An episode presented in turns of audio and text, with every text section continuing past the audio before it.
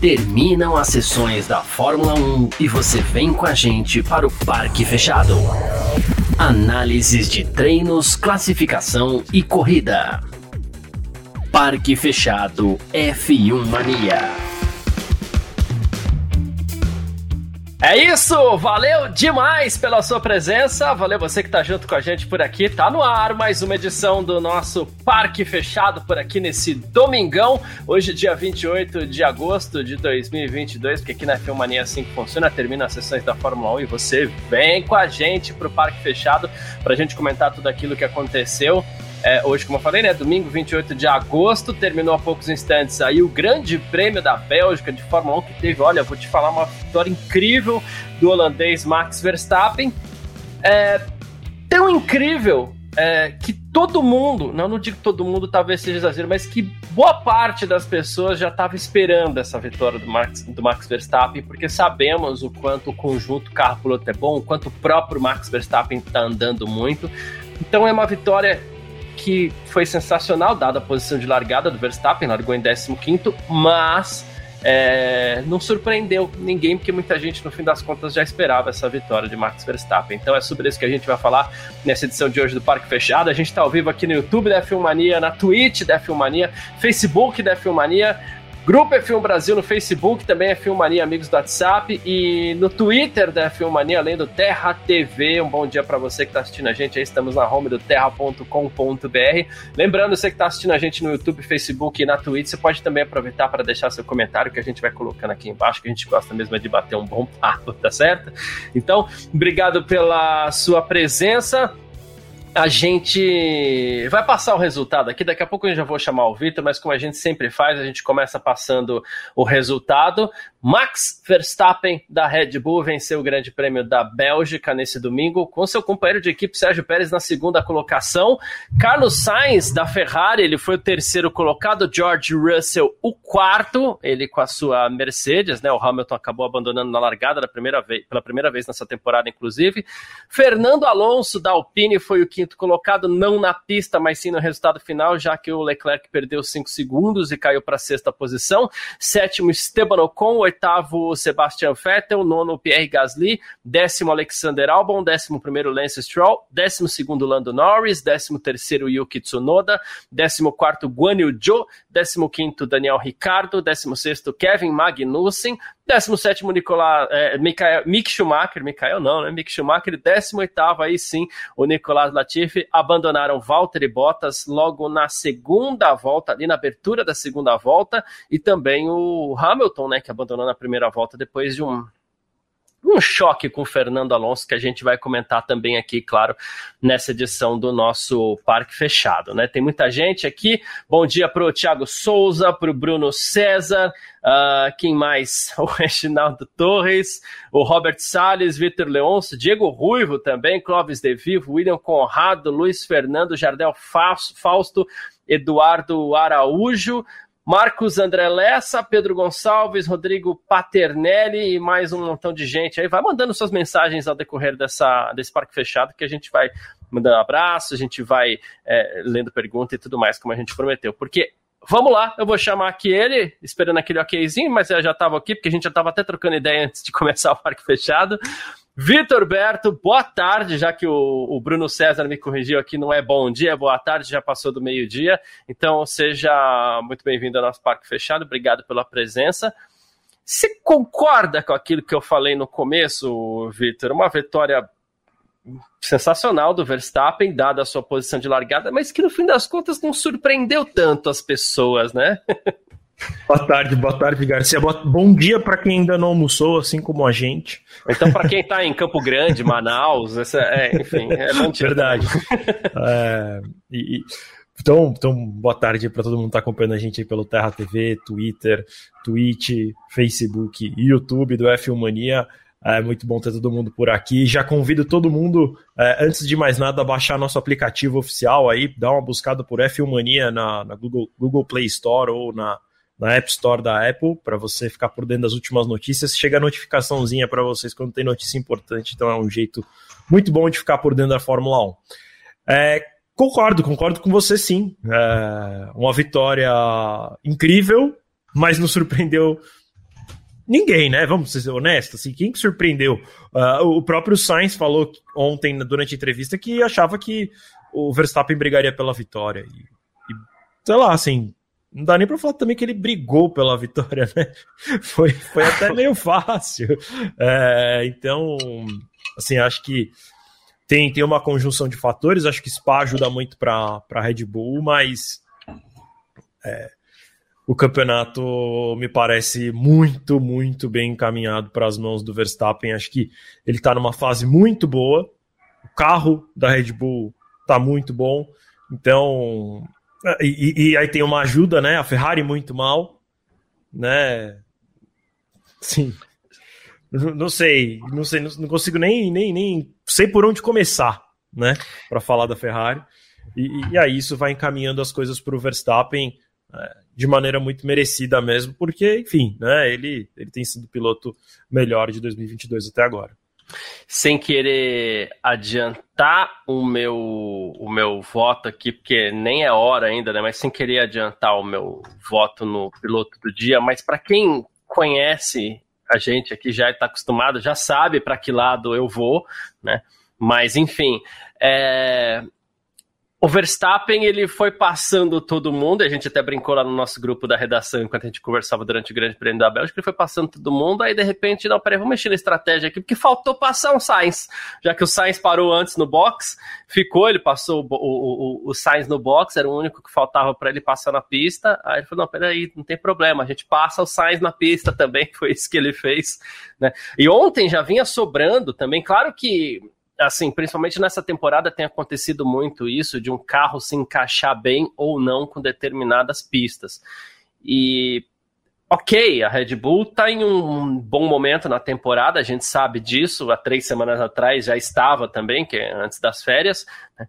mas além de tudo, rolou um casamento Red Bull, Spa-Francorchamps, ontem o Verstappen sobrou de um jeito, tanto é que a gente conversava aqui, no começo do parque fechado, o Verstappen era o terceiro colocado ali nas casas de aposta, né? E, e ele dominou com, com tanta tranquilidade a classificação que assim que a gente estava conversando depois aqui, ele já era o primeiro, né, Vitor? Pois é, pois é, né? Que coisa louca, né? Imaginar que, que um piloto que larga. Largaria da 15 posição, acabou largando 14 barra 13, né? Porque o Gasly também saiu do grid ali perto do momento da largada. É, poderia ser um piloto em que apostadores, né? E assim, vamos falar aqui, o apostador não necessariamente é fã daquele esporte no qual ele aposta, nem que ele acompanhe com tanto afinco e tudo mais. É, então, que um, um, piloto que larga lá da 14 posição é, seria o favorito e mais apostado para vencer a corrida. É, enfim, né? O povo que apostou no Verstappen hoje não ganhou muito dinheiro porque, como a gente falou, né, não foi surpresa para absolutamente ninguém essa vitória. Ah, como você também bem, bem citou, esse casamento perfeito entre Red Bull e Spa-Francorchamps, o carro muito dominante, ainda que não tanto na mão do, do Pérez, mas mesmo na mão do Pérez, o Pérez hoje passou o Sainz em pista, né, então ele também conseguiu uh, levar melhor. A gente esperava, ontem mesmo a gente também falou sobre isso, que a gente esperava que, uh, devido a esse bom desempenho da Red Bull, o Pérez fizesse a pole e não o Sainz. Acabou não fazendo, mas hoje, que é quando realmente importa, né, quando os pontos são distribuídos, ele levou melhor e também agora assume a vice-liderança do campeonato. A Red Bull abre uma vantagem absurda no campeonato de 118 pontos, se eu não estou enganado. E de novo, vai encaminhando tudo para a Red Bull, tudo para o Verstappen. É, agora o atual adversário do, do Verstappen no campeonato é o Pérez, por 93 pontos contra 98 de diferença para o Leclerc. O Leclerc hoje está muito mais para ser ultrapassado pelo Russell no campeonato. Na verdade, assim, pelo Sainz e Russell no campeonato do que para chegar no, no Verstappen quando você olha para os pontos. É... E se você também for considerar as últimas etapas, e parece que essa maré de azar do Leclerc também é, lambanças da Ferrari, até dá para acreditar que, se duvidar, o Leclerc vai cair mais duas posições do campeonato mesmo, que não é possível, né? É um piloto foi tão dominante no começo do ano, tá sofrendo tudo isso agora. É. Uh, bom, fico aguardando o joinha da, da Nath. A Nath já está ok, então, para participar com a gente aqui dessa edição do Parque Fechado. Obrigado pela sua presença, Nath. A gente estava naquela leitura aqui é, sobre o Verstappen, que largou numa posição ruim, fez uma corrida incrível, mas ao mesmo tempo, mesmo sendo uma corrida muito incrível, ele não surpreendeu praticamente ninguém. E ontem, nas casas de apostas, a gente conversava nós três aqui, o Verstappen já era o favorito. Eu queria começar com uma pergunta, já que você gosta de colocar um pouco pouco o caos para você. É, Verstappen e Red Bull, que ok, a gente sabe, realmente estão bem, ou é porque as pessoas também não estão nem aí mais para a Ferrari por tudo aquilo que ela vem fazendo ou não fazendo, né? Boa tarde. Boa tarde, Garcia. Vi todo mundo que está assistindo, está acompanhando, comentando. Eu acho que é uma soma dos dois é, é, Verstappen e Red Bull estão se mostrando uma dupla imbatível.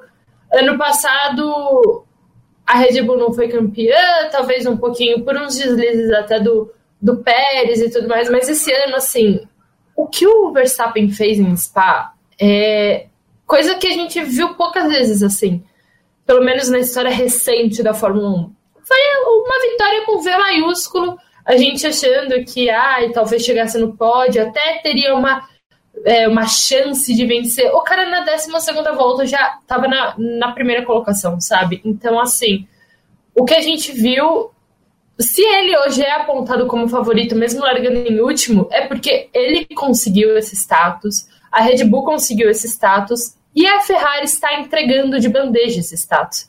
Porque com certeza a gente vai falar isso hoje muito. Eu estou completamente revoltada com a performance da Ferrari, com a estratégia da Ferrari, com o erro bobo do Leclerc, porque querendo ou não, essa punição de 5 segundos foi um erro totalmente dele. Então, assim, eu acho que nunca vi uma equipe, um piloto entregar, tá, estar com tanta vontade de entregar um campeonato igual está a Ferrari. É curioso isso, né, Vitor? Porque a Ferrari erra de todo lado. É o carro que eventualmente não casa com a equipe, é pneu errado, é piloto que também, porque se você for pegar em 2022, treinados como eles são, né? Olha o quanto é raro você ter um piloto aí que excede velocidade no pit lane. É bem difícil você ver isso daí. E aí você pega o cara que está disputando o título disputando o título, porque tá até difícil falar que esse cara ainda tá na disputa pelo título, né? Esse cara, assim, não entendam mal, é, é forma de falar, mas, assim, até difícil imaginar que o Leclerc esteja na disputa pelo título, mas oficialmente é ele, né? Uh, cometer um erro desse não dá é erro para tudo quanto é lado, né? Pois é, não, é, é, inaceitável, assim, eu acho que até tem um comentário aqui do, do, do Vinícius Pereira, mas antes do comentário do Vinícius Pereira... Aqui, Obrigado, obrigado Jefferson pelo, pelo superchat. obrigado. é... Depois manda a sua pergunta. É, manda uma pergunta pra gente. Isso, isso. Que a gente, a gente responde ela aqui ao vivo. É, eu ia comentar do, do Vinícius Pereira, né? Ele falou assim: ó, hoje nem com a melhor estratégia do mundo a Ferrari ganharia. A Red Bull estava muito mais rápida. Eu concordo. Mas o que não dá para deixar, o que não dá para acontecer é perder pontos que já estavam no bolso, né? A Ferrari simplesmente estava ali com, com o Leclerc já na quinta posição, e aí falou assim: ah, vamos tentar fazer a melhor volta da corrida? Vamos parar ele no box. Aí coloca em vários riscos, né? Porque o Alonso não estava tão distante assim, tanto que o Alonso passou ele, né? Tinha um outro risco que é, sei lá, vai que erra, vai que coloca o pneu errado, vai que o pneu não entra, vai que a porca não solta, igual lá com o Bottas aconteceu. Sei lá, você se coloca num risco, né?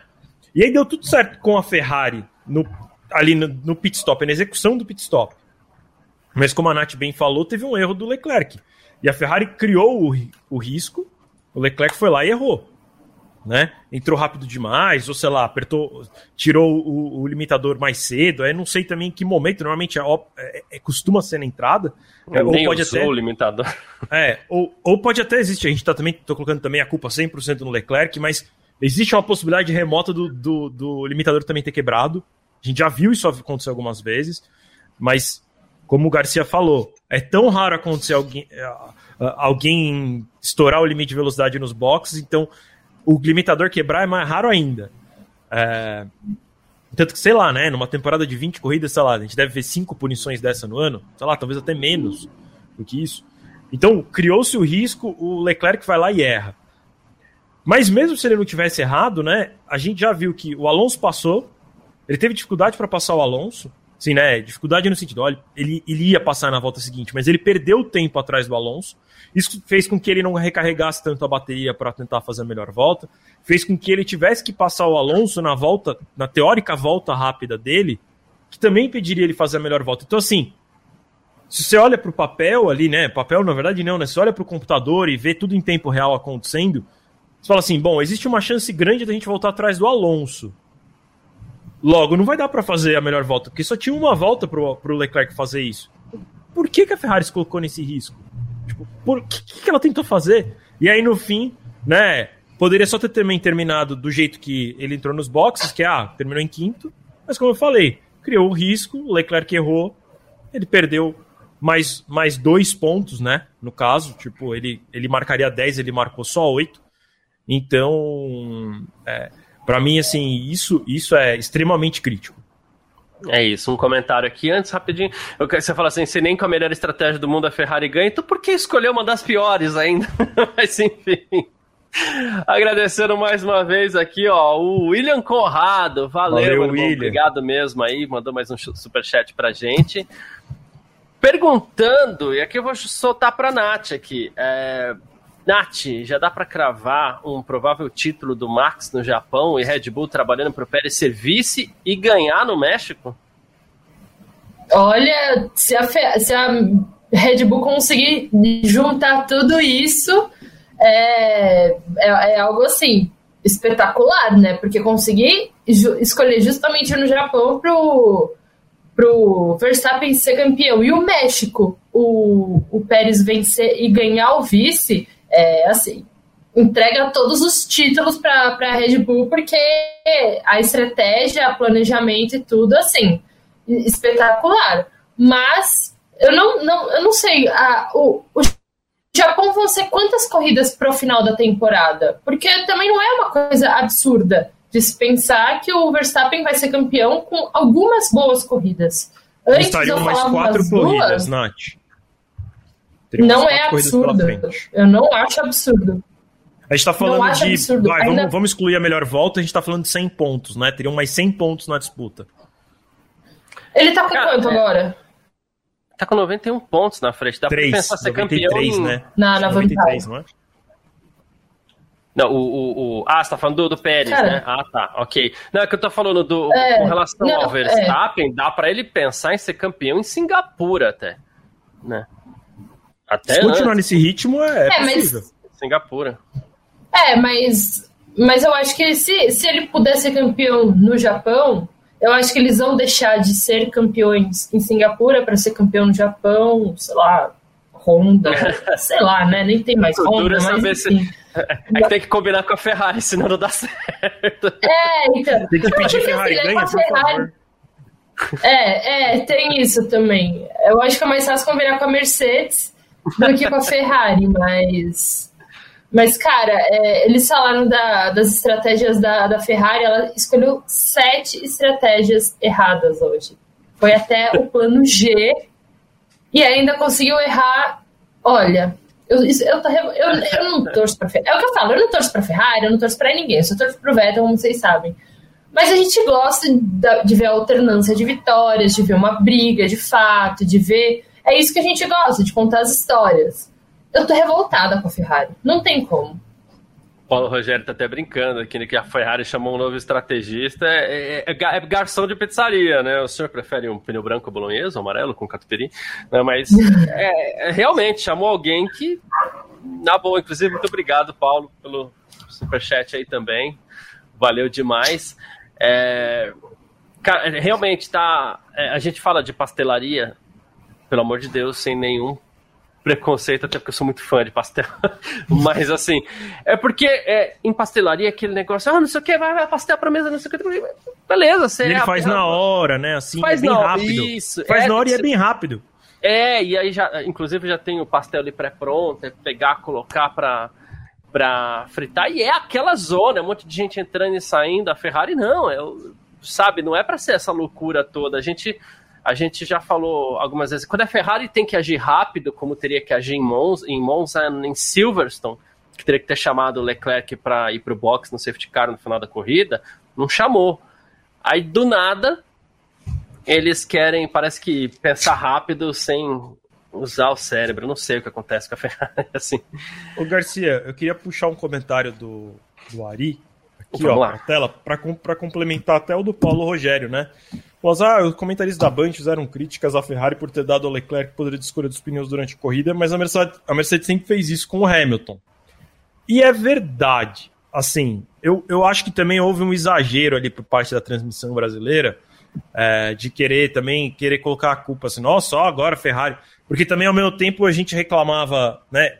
Eles reclamavam a etapas anteriores falando assim, nossa, mas o Leclerc não tem opção de escolha, deixa também o Leclerc escolher. Aí agora que a Ferrari perguntou para ele o que ele queria fazer, é, ah, nossa, não tem, não tem ninguém de pulso lá. O que eu acho que, que é, eu concordo com o Ari, mas também concordo um pouco com, com os comentários que foram feitos durante a transmissão, é que é, da maneira que foi falado, é, tem uma diferença em relação quando é com o Hamilton.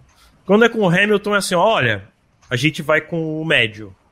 Tem certeza que. É, tá, tá, confortável com essa decisão? O Hamilton fala, ah, ok ou não, enfim. Com, com o Leclerc, o que parecia é que a Ferrari não sabia o que fazer e questionava ele assim: então, é, é duro ou médio? Não, é, é então, mas né, o que, que você acha? A Ferrari parecia nem sugerir o que, que, que, o que, que era melhor. Né? Só deixava tudo para ele. Então também é, o piloto quando está ali sentado, apesar de ter um computador na frente dele, não é um computador que tem todas as informações como a telemetria tem lá dentro da garagem. Então, é, ele precisa da equipe ajudar nessa decisão. E, e, e, não foi muito o que a gente viu hoje. Acho que o que a gente viu hoje foi uma sucessão de erros. Eu até tenho uma certa curiosidade de entender, é, e eu acho que aí Garcia e o Gavi vão fazer isso pro, pro podcast de terça-feira, né? E também já convido todo mundo a procurar no Spotify, Deezer, nos aplicativos de música por F1 Mania.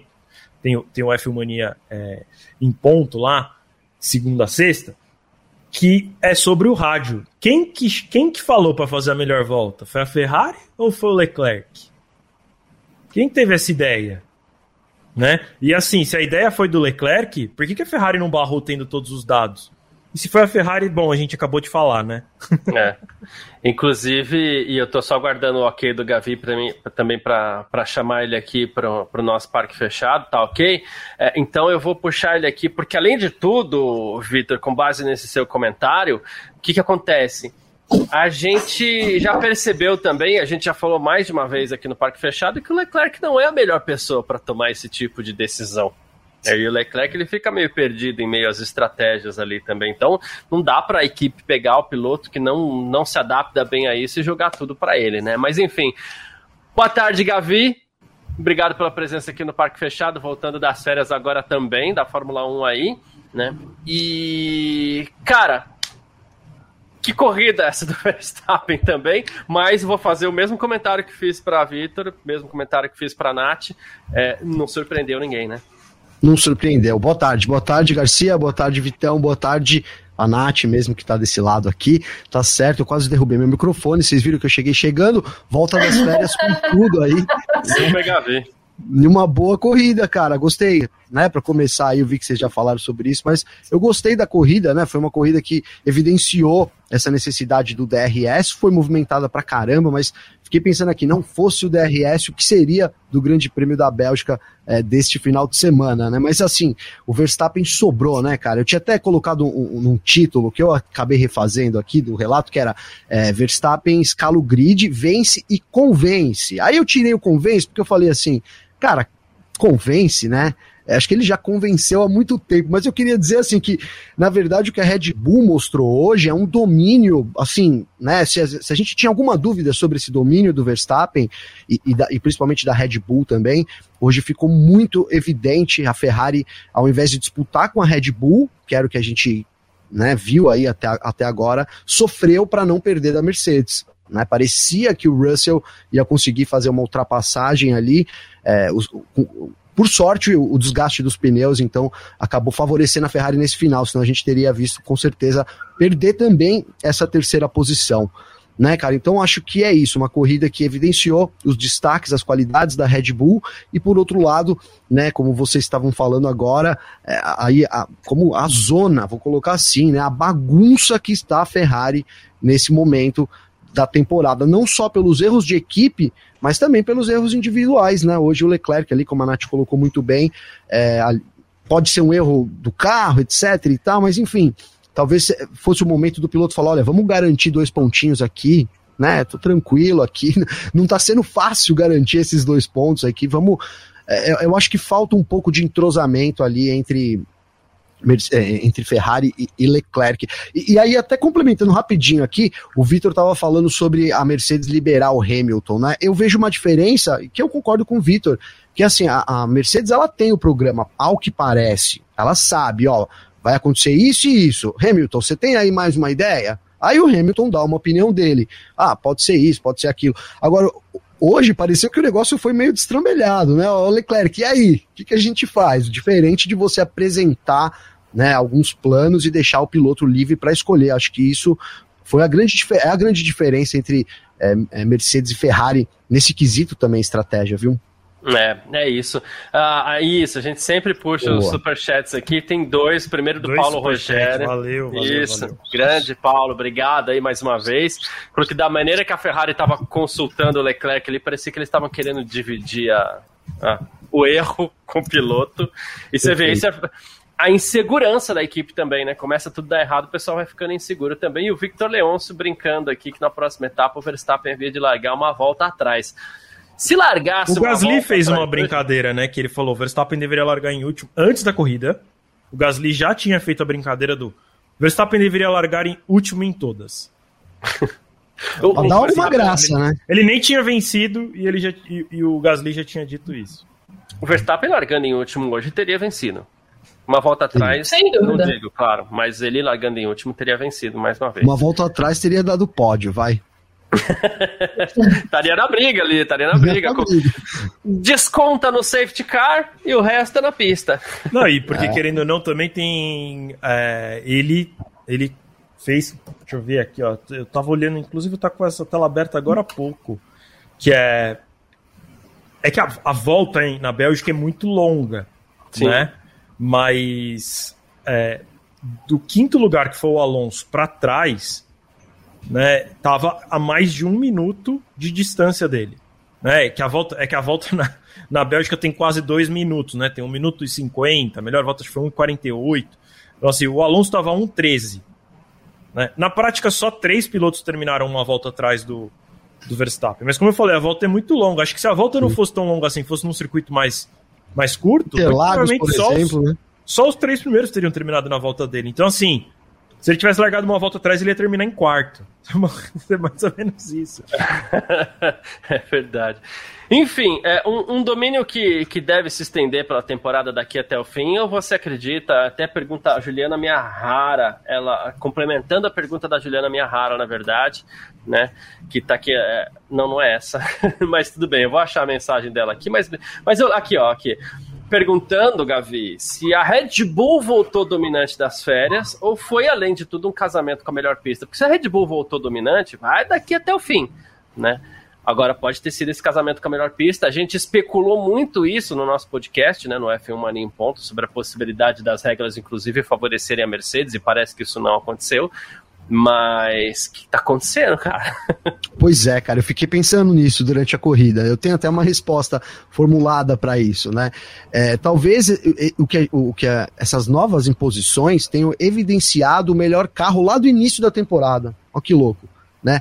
A Red Bull tenha nascido melhor, e aí essas interpretações de regras, esses pormenores que a temporada trouxe, tenham favorecido as outras equipes. Porque lembra que a, a, Red Bull tinha problema de peso, problema de motor, várias, vários probleminhas que se dissolveram, porque agora com, com essa nova, com esse novo assoalho, de, para essa segunda metade da temporada. A gente falou no podcast sobre a Ferrari tá ali quase que igual, né, a Red Bull, ter ultrapassado acho que um ou dois quilos a Red Bull no quesito peso máximo do carro. Então talvez essas regras que muita gente pensou, inclusive eu, né, que aqui queimo minha língua, queimei a minha língua, achei que isso poderia dar um avanço para a Mercedes, na verdade nesse cenário, destacou a, as qualidades da Red Bull e aí sim equiparou Ferrari e Mercedes. Ao que indica, né? É, ali a gente teve uma disputa muito parelha. Não sei se o Hamilton teria superado ali o Carlos Sainz. O Hamilton parecia estar um pouco melhor na corrida, né? Teve o, o ali o, o, começo é, equivocado, onde tacou para cima do Alonso, realmente acabou tendo a, a, pior, mas acho que se o Hamilton tivesse ali, é, também teria uma disputa. E outra, a, Mercedes teria duas estratégias para trabalhar. Talvez isso ajudasse. Então, aguardo para ver como é que vai ser a, essa disputa Ferrari e, e, Mercedes daqui para frente. Mas acho que essas, né, respondendo a, a, a Juliana, o carro da Red Bull para mim voltou muito dominante e não, não é uma questão só da pista, não. Acho que é uma questão do carro legal aqui, ó. Inclusive, o, enquanto o Bruno César tá mandando um, superchat pra gente, Boa, falou Latifi, Latifi brother do Verstappen, mais um safety car na conta. é, por aí.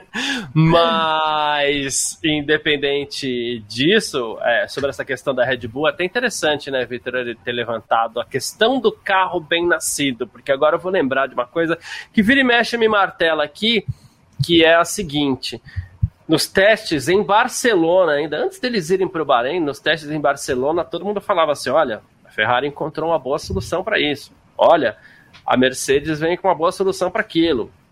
A Alpine veio com uma boa solução para aquilo. E a Red Bull encontrou um meio termo entre todas essas soluções. Como se fosse já, sem saber, claro, porque esses projetos, não estou querendo dizer que o projeto vaza nem nada, mas ela tinha já um pouco de cada solução ali, um carro muito equilibrado já desde Barcelona. Talvez seja isso que o Gavi falou, né? Sim, sim, e eu também queria destacar que é pouco se fala sobre atualizações da Red Bull, né? A gente fica assim, ó, a Red Bull vem com um negócio novo aí, né? Que a gente fala das outras equipes, né? Ó, motor agora não sei o que lá. Eles só vão quietinhos, uma só vão, né? aqui, outra atualizaçãozinha ali. Eles. É, e eu concordo muito em relação a, ao projeto Bem Nascido, porque talvez seja o carro que menos sofreu alteração uh, ao longo da temporada até agora. É, a gente também viu pouca alteração visual na Ferrari, é verdade, assim, né? Eles mantiveram muito aquele conceito da, do side pods, né? A lateral, aquela entrada de ar do radiador, continua como era desde o seu, do seu lançamento, das primeiras fotos que foram anunciadas oficialmente do carro. É, mas é, se falava, por exemplo, na Ferrari se falava muito sobre motor, né? Toda hora falava assim, ah, agora vai vir um negócio novo no motor, ah, agora mais confiabilidade no motor. E, e, na Red Bull se falou muito menos, e como, como vocês falaram, foi, foi, dando, foi dando resultado. É. As atualizações da, da Red Bull elas eram mais para corrigir problemas de confiabilidade, né? Sim, e corrigiram, né, cara? Isso, isso é um destaque. Porque a Como Ferrari. tudo isso. É, eles corrigiram. Enquanto a Ferrari, cara, a gente tem um, né, um rumor aí, né? Muito falou, o próprio Jafone citou na transmissão algumas vezes também, é que ela estava ali meio limitada na Bélgica, mesmo trocando os componentes por causa de possíveis problemas de confiabilidade, com medo de acontecer algum problema de confiabilidade. É, teve que... um problema com, com o Magnussen, né? Foi na sexta-feira. Sim, sim. É. Sim. E o, o, que não era evidente, não, é evidente que não era com a Red Bull, a não ser que esteja muito, muito. Se a Red Bull estava guardando o ritmo, imagina, né? O que, o que tem por trás. Mas assim, estava muito tranquila, né? Não, não apresentou problemas. Acho que é isso. Além de tudo, os problemas da temporada, a Red Bull conseguiu trabalhar enquanto a Ferrari não. Boa. É isso. Boa, ó, o Jefferson. Grande Jefferson. Ah, Mais um pessoal, superchat, obrigado aí. Essa aqui eu sei que a Nath vai gostar de, de, de, comentar, hein? Pessoal, que corridaça fez o álbum? Segurou Aston Martin no braço com o DRS atrás, já estava chegando no Gasly levando um. É, é, o, Nath, ele largou bem, largou em sexto, né? E teve um passadão no Ricardo ali também no começo da corrida, né? Foi bem mesmo o álbum hoje. Né? O álbum foi muito bom. O álbum, na verdade, ele já tá andando muito bem desde o começo do final de semana, né? A gente chegou a comentar que ele tá andando nas primeiras colocações desde o, primeiro treino livre, tá sempre ali. beliscando, né? Vindo pelos cantos e hoje conseguir pontuar com, com a Williams foi assim algo gigante para ele. No, ok, né? Tiveram dois abandonos de carros que provavelmente ficariam na sua frente, que é o Hamilton e o Bottas. Mas enfim, né? Corrida também é aquele piloto que consegue terminar. Eles não conseguiram, Albon conseguiu e terminou dentro do top 10. Então, assim, ele teve uma ótima briga, ele conseguiu, teoricamente, né, passar um carro melhor que é a McLaren, que é o Ricardo. Então, a gente tem que sim bater palmas para ele, bater palmas para o Ocon e bater palmas para o Vettel. Foram pilotos que fizeram boas corridas hoje. É isso, curtiu, curtiu. A gente teve alguns destaques ali, né, Victor? Não foi só o álbum, a gente no meio do pelotão e a gente já vai voltar, claro, para Red Bull, para Verstappen, para tudo isso. Mas a gente teve alguns destaques ali. Eu queria citar a ultrapassagem incrível que fez o Ocon no final da corrida ali. Alex Combs, que já viu o Ricardo Zonta ser jantado por Hackney e Schumacher, hoje viu o Ocon jantar Vettel e Gasly, né? Pois é, né? E assim, o, o Vettel tinha feito uma bela ultrapassagem para cima do Gasly. e aí os três vieram embutido um no outro subindo ao Rouge. Né? E, e aí foi uma dó que o Vettel não tinha asa móvel para abrir.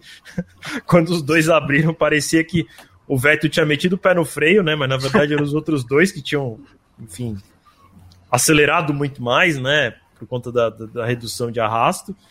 E, e aí o Ocon, que realmente vinha com um ritmo mais forte, né? Ele tinha acabado, acabado de sair dos boxes, enfim. A gente sabe que ele, que ele tem um carro melhor do que os outros dois. Uh, passou, passou assim, fez uma ultrapassagem muito bonita. Passou, abriu, deu tchau, e, e... mas também que bom que o, o, Vettel depois também conseguiu recuperar, porque ia ser uma pena que depois do passadão que ele deu lá na, na, na curva 1, ele acabasse perdendo é, enfim, duas, três curvas depois. É aquela corrida que teve alguns lances movimentados, não é, Gavi? A gente. Primeiro, não tem como a gente destacar o Verstappen, que foi passando, foi passando. Dá licença aqui, dá licença, dá licença. Precisa chegar ali, ó. Ali é o, é o primeiro lugar no pódio. Sabe quando você tá em fila de, de show, que você tá querendo chegar no. Viu segurança lá, na frente, né? Levando, né? É, é e você tá querendo chegar que seja ali para pegar um, alguma coisa para tomar. Você dá licença, dá licença que eu preciso ali rápido. Foi assim o Verstappen hoje, né? Foi passando todo mundo, ó. Preciso chegar ali. É... Não teve adversário, né? Não, não tinha. Teve né? adversário. Teve. Mas a gente teve algumas disputas interessantes ali para variar a pista permite, inclusive com contrato renovado para 2023 por enquanto. Então temos mais um respiro aí é, com Spa-Francorchamps. Dali para frente a gente não faz ideia do que vai acontecer, mas tem mais um aninho para a gente curtir um grande prêmio da Bélgica. É, é, é, pista de gente grande, né?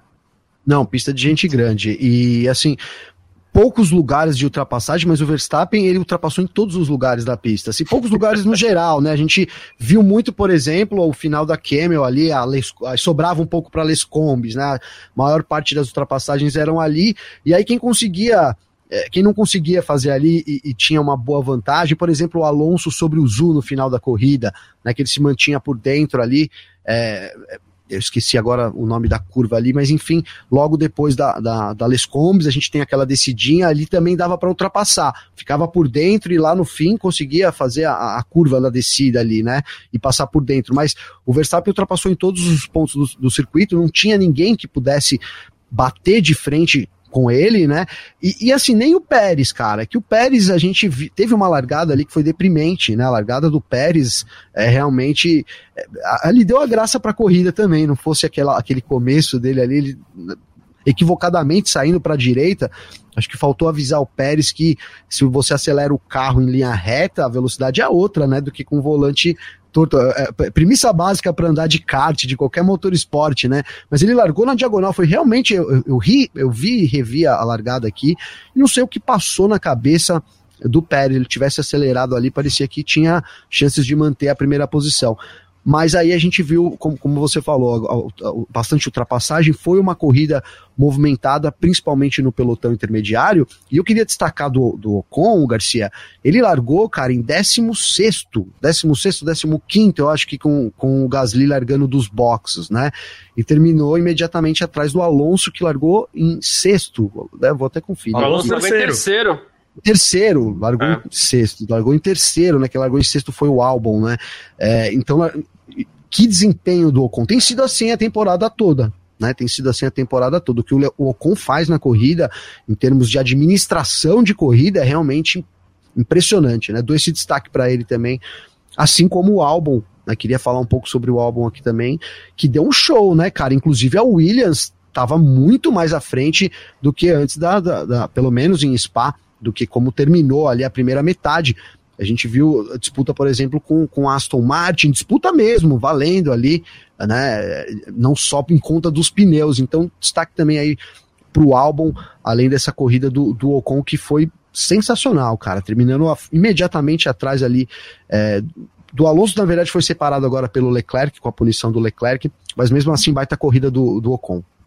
É, o Con que ano que vem ele deve comandar ali a, a, Alpine, né? Deve liderar a equipe Alpine. A não ser que o Gasly vá para lá, que aí pode ser que a gente tenha alguma divisão de atenção aí, mas eu ouso dizer que mesmo que seja o Ricardo escolhido para ser companheiro do Con, quem vai liderar a equipe é o é o francês, é o piloto da casa. O Arthur Campelo está dizendo aqui, Nath, que hoje a Alpine vai se consolidando de vez como quarta força do grid. Né? Ele até falou, ah, torço para a McLaren, mas nas últimas corridas isso tem ficado muito, muito claro. Hoje temos Red Bull, aqui, cadê Red Bull? Ferrari, a gente tem Mercedes talvez um pouco mais próximo, e a Red Bull é, ali, antes da sua pergunta, é, e guarda aí que eu já vou fazer esse, esse, complemento, tá? E aí eu vou passar isso aqui para o Vitor para a gente rodar bem. O Gustavo Justino, muito obrigado, meu irmãozinho, pelo superchat aí. Ele falou assim: avisei um tempo atrás que o campeonato acabaria no Japão e já não tem mais dúvidas. Ferrari, infelizmente, só faz atrapalhada. Japão ou Singapura, Vitor? Ah, eu acho que vai ser no Japão. Tá. Vai ser no Japão. É, alguém quer fazer uma aposta? Eu já vou deixar minha aposta aqui. Eu acho que vai acabar em Singapura. Ah. Não, eu quero fazer um comentário. Não vou tá. apostar, deixa para vocês apostarem. É, se, se apostar, acabar eu vou errar e vou atrapalhar a casa de, de apostas. Então, o Pérez vai ser campeão. Não, mas eu queria destacar que Singapura é logo ali tá? Só para, né, porque a gente fala, ah, lá em Singapura, não, a gente tem, ó, agora Holanda, Itália, depois seria Singapura. Então, se acabar em Singapura, são mais duas corridas aí só. Também se for no Japão, são mais três, porque depois de Singapura já vem o Japão. Então, realmente parece muito próximo é, desse, desse término aí, né, cara? Ainda mais depois da, assim, o, a pressão que a gente fala da pressão psicológica, né? O Leclerc, para mim, tá abalado né, psicologicamente ali também em termos de competição, né, não confia na equipe, não confia, a equipe também não confia nele, então assim, tem uma, uma, uma relação ali quebrada, sim, né, evidenciada aí pelo, pelos resultados, enquanto lá na Red Bull é todo mundo, é beijo e abraço, é happy hour todo dia, né, é outra, outra pegada. Você tem uma aposta onde vai acabar o campeonato, Nath? Ah, eu acho que acaba no Japão, mas eu queria que acabasse em Interlagos. Só pra... é mais difícil. É, sim, eu acho. Eu, o, ruim, o ruim é que Interlagos, o, o, ruim de Interlagos é que normalmente já chega tudo definido, daí normalmente é aquela curva de rio, né? Não, espero que não. Chance mas eu acho que já vai ser. Mesmo, já, né? vai, é, já vai estar tudo definido há muito tempo. Tem uma coisa porque a, a, minha aposta é Singapura mesmo, que é uma antes do Japão. Tem uma coisa que eu acho que pode atrapalhar a decisão do campeonato em Singapura, porque é, vai acabar em Singapura se ele abrir 125 pontos para o segundo colocado. E uma é, coisa na verdade, pode... na verdade, na verdade, mais, né? Porque vai ter sprint no Brasil tal. É. Mas enfim, é, para conta ficar fácil seria isso. Isso. E tem uma coisa que pode atrapalhar isso, que é o Pérez né? Porque eu acho que se depender da Ferrari, para o Leclerc, por exemplo, eu acho que essa conta já vai ter sido resolvida em Singapura. Então, matematicamente, talvez não tenha fechado por causa do Pérez. Oh, meu Deus, eles estão excluindo Ferrari, estão excluindo. Estou, estou. Porque aí eu volto para a pergunta que eu ia te fazer, Nath. É, a gente tem hoje Red Bull, Ferrari, já num bolinho ali com a Mercedes um pouco mais próxima, Alpine chegando muito. É, é, é outra distribuição de forças, né? Sim, exatamente. A gente achava que esse ano ia ser, sei lá, Ferrari, Red Bull, um do ladinho do outro, daí talvez uma Mercedes, mas não, tá sendo completamente o oposto que a gente pensava. A Red Bull já tá em outro nível. Eu acho que assim, só se, sei lá, ela começar a correr com só um piloto até o final do ano, ela perde esse título, porque não tem como. Enquanto isso, a McLaren mais uma vez terminou sem conseguir pontuar. E a Alpine tá ali, sempre também vindo aos pouquinhos. Pode não ter o melhor é, carro do grid, não pode ter, não ter o melhor carro do pelotão intermediário, mas eu acho que está sendo mais ou menos igual a situação da, da Red Bull, que está se aproveitando muito também dos erros da Ferrari. A Alpine está se aproveitando também dos problemas que as adversárias estão tendo. É, querendo ou não, a McLaren está praticamente correndo só com o piloto, apesar de os dois não terem pontuado hoje. O, o Ricardo está com essa dificuldade de se adaptar com o carro. Então eu acho que. E, e cara, querendo ou não, a Alpine tem um bicampeão e, tem um Esteban Ocon que também está andando muito bem. Então eu acho que, sem a menor dúvida, é a, a quarta força do pelotão. E podia ter sido melhor hoje, Gavi, não fosse o toque entre Alonso e Hamilton na largada. Né? É, o Hamilton foi meio bruto ali para cima do Alonso, digamos. É aquela velha história: se você está por dentro, você você até tem uma certa prerrogativa para dar uma espalhada. Se você vem por fora, você não pode fechar e deixar o cara de dentro sem espaço na pista. E foi exatamente isso. Ó, o Bruno César aí, ó. aí tá... demorou, mas chegou, hein, Bruno? é o ah, Renolation, Renolation. E e o que o, o, Hamilton fez com o Alonso hoje foi isso: ele deixou o cara de dentro sem espaço para a pista. E aí isso gerou uma frase. Primeiro que o Alonso chamou o Hamilton de idiota, né? Uh, uh, e depois ele falou: ah, esse cara ele só larga bem quando larga na primeira posição. Basicamente isso, não literalmente. Mas pesado, né? É, ele criou o destaque que a Fórmula 1 queria, né? Vamos falar, o Alonso também sabe lidar com, os, com as manchetes, né? Pô, se é. ele falasse isso, era óbvio que os caras iriam destacar. Né? E a gente sabe da rivalidade antiga entre os dois. E aí eu acho que o Hamilton hoje deu troco. Né, porque em muitas situações, principalmente nos últimos anos, quando ele encontrou com o Alonso ali é, é na pista, a situação era assim, o Hamilton tinha tudo a perder, né? Quanto o Alonso tinha, na maioria das vezes, muito pouco. Então, quem tinha que se controlar ali era o Hamilton, né? E, e eu tô brincando aqui, tá? Mas assim, foi realmente um erro. O próprio Hamilton assumiu que foi muito para cima. Não deu até para entender, porque ele tinha, depois que ele foi para cima do Alonso, ele poderia ter. O Alonso dá uma segurada, assim, né? Ele dá uma segurada. Ele poderia ter usado, né? Tipo, ó, deu um susto aí, né?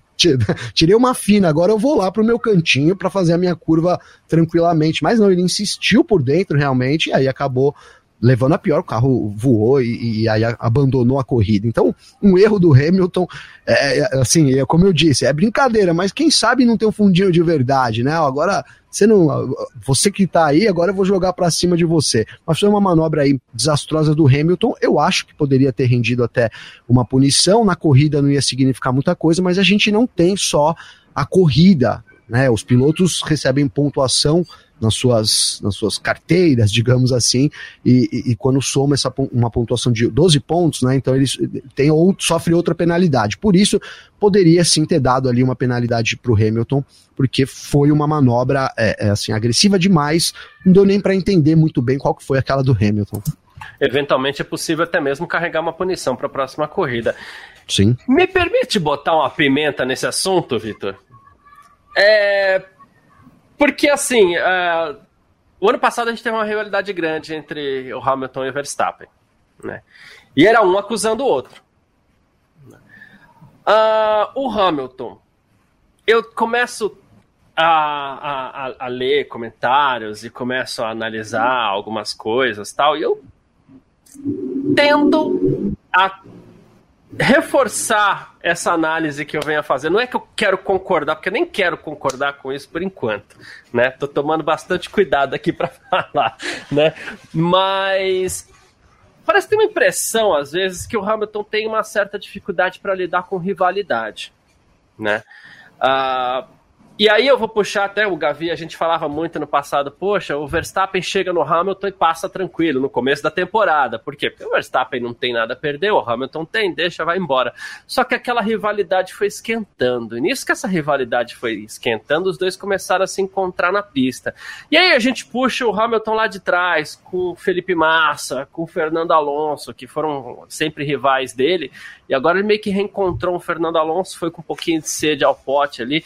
É, dá para começar a, a, a, reforçar essa análise ou, ou não, assim? Porque logo, logo a gente vai fazer um, um, um resumo do que foi a carreira do Hamilton, porque ele tá para parar daqui dois, três anos, não sei, ou ano que vem, a gente não sabe, mas ele tá para parar e a gente vai ter que fazer um resumo disso. Dá para analisar essa possibilidade? Pergunta difícil, Garcia, assim.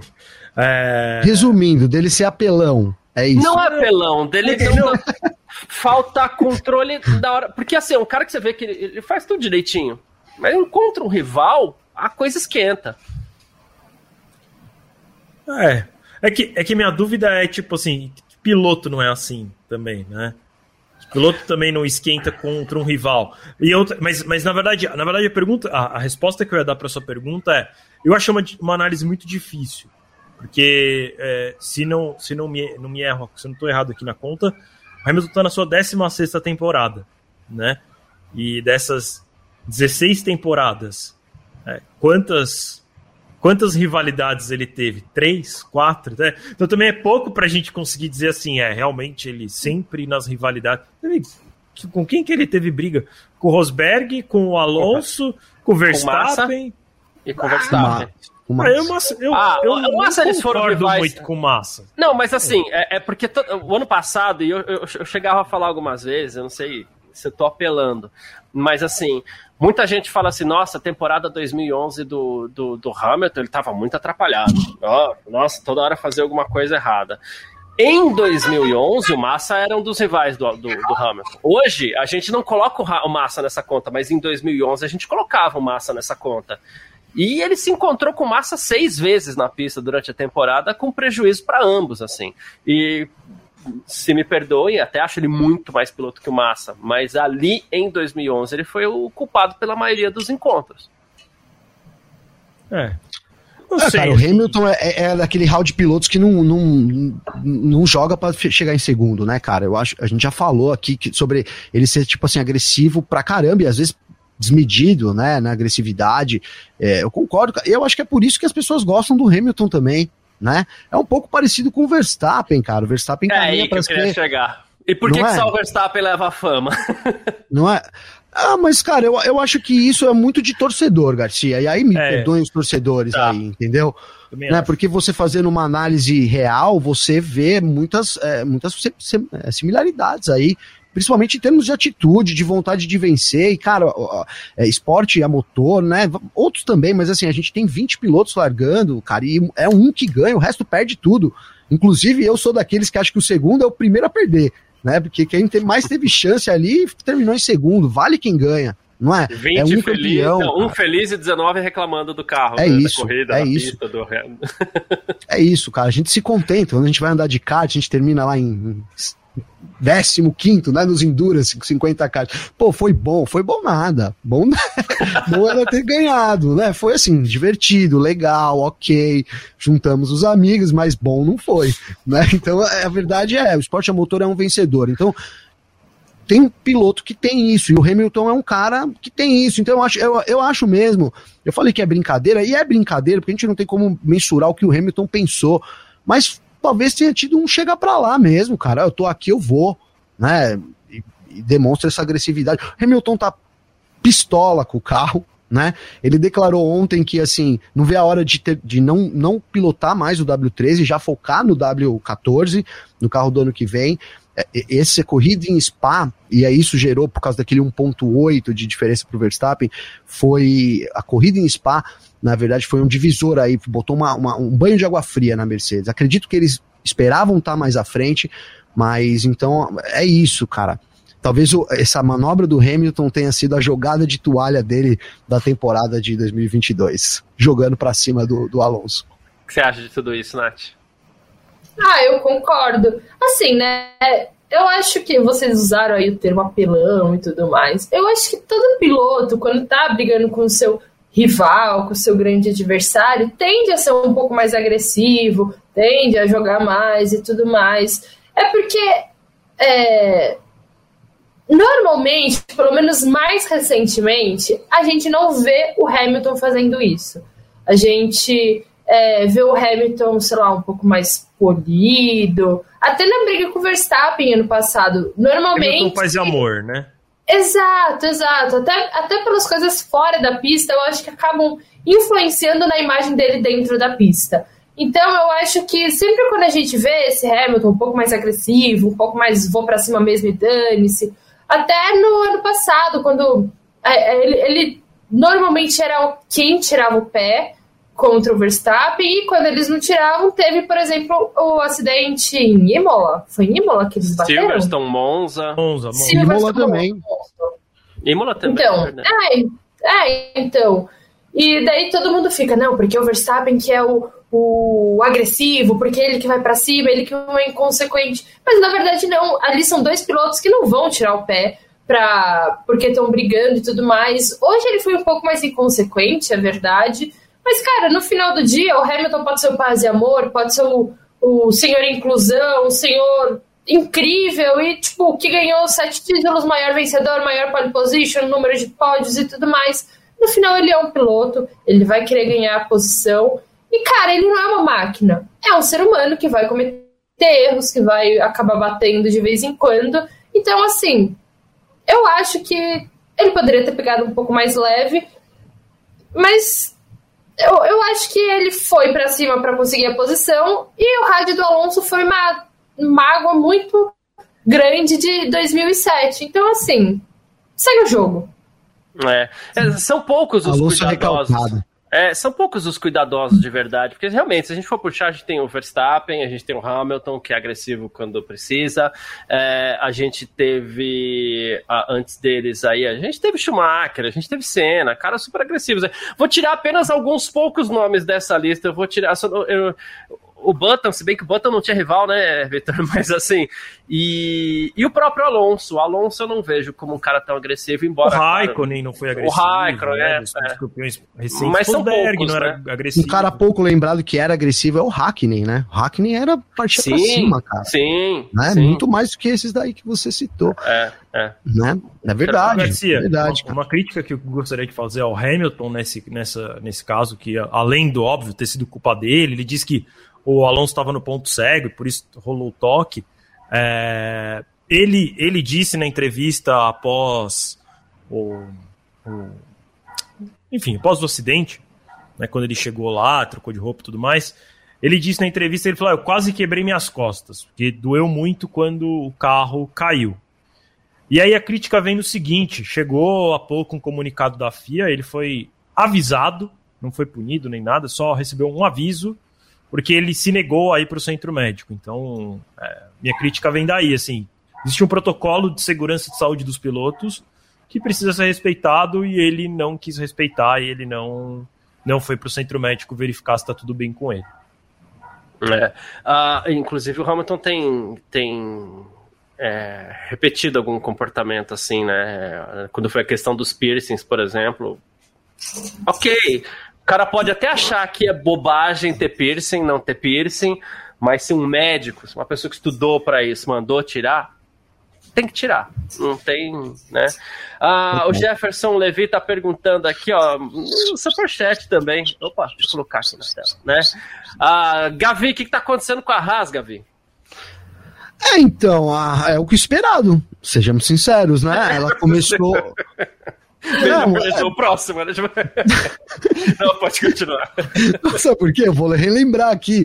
Né? A Haas começou com um baita hype em cima da, da, equipe e de fato mereceu. Ali o começo de temporada foi um começo muito bom. Esperava-se muito.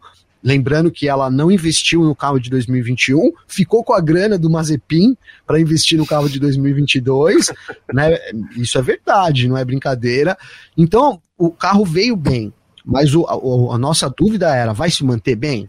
Né? A Fórmula 1 trata-se não só de apresentar um carro bom no começo do ano, mas muito mais de, da capacidade que as equipes têm de desenvolver esse carro ao longo do ano. Né? Então a nossa dúvida sempre foi: vai se desenvolver ao longo do ano? Então é isso, né? Acho que a Haas faz o que pode, cara, com o que tem, com a grana que tem, né? Hoje ela tá ali, eu tava, vou colar aqui, né? Mas ela tá em sétimo, à frente da, da Alfa, Alfa Tauri, Aston Martin, Williams. Que baita resultado para a equipe. E vai lucrar uma grana com isso, se conseguir manter essa posição. Né, são aí ó, 34 pontos contra 29 da Alpha Tauri, Aston Martin tem 24. Então é uma briga apertada.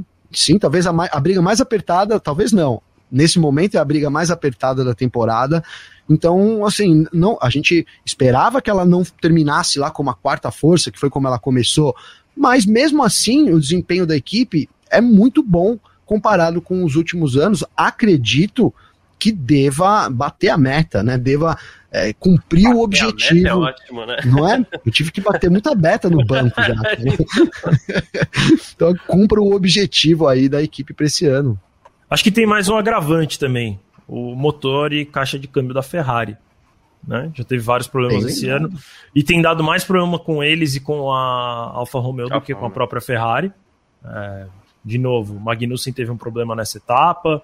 É, acontecem problemas durante a corrida, acontecem problemas em treino, isso também atrapalha no desenvolvimento.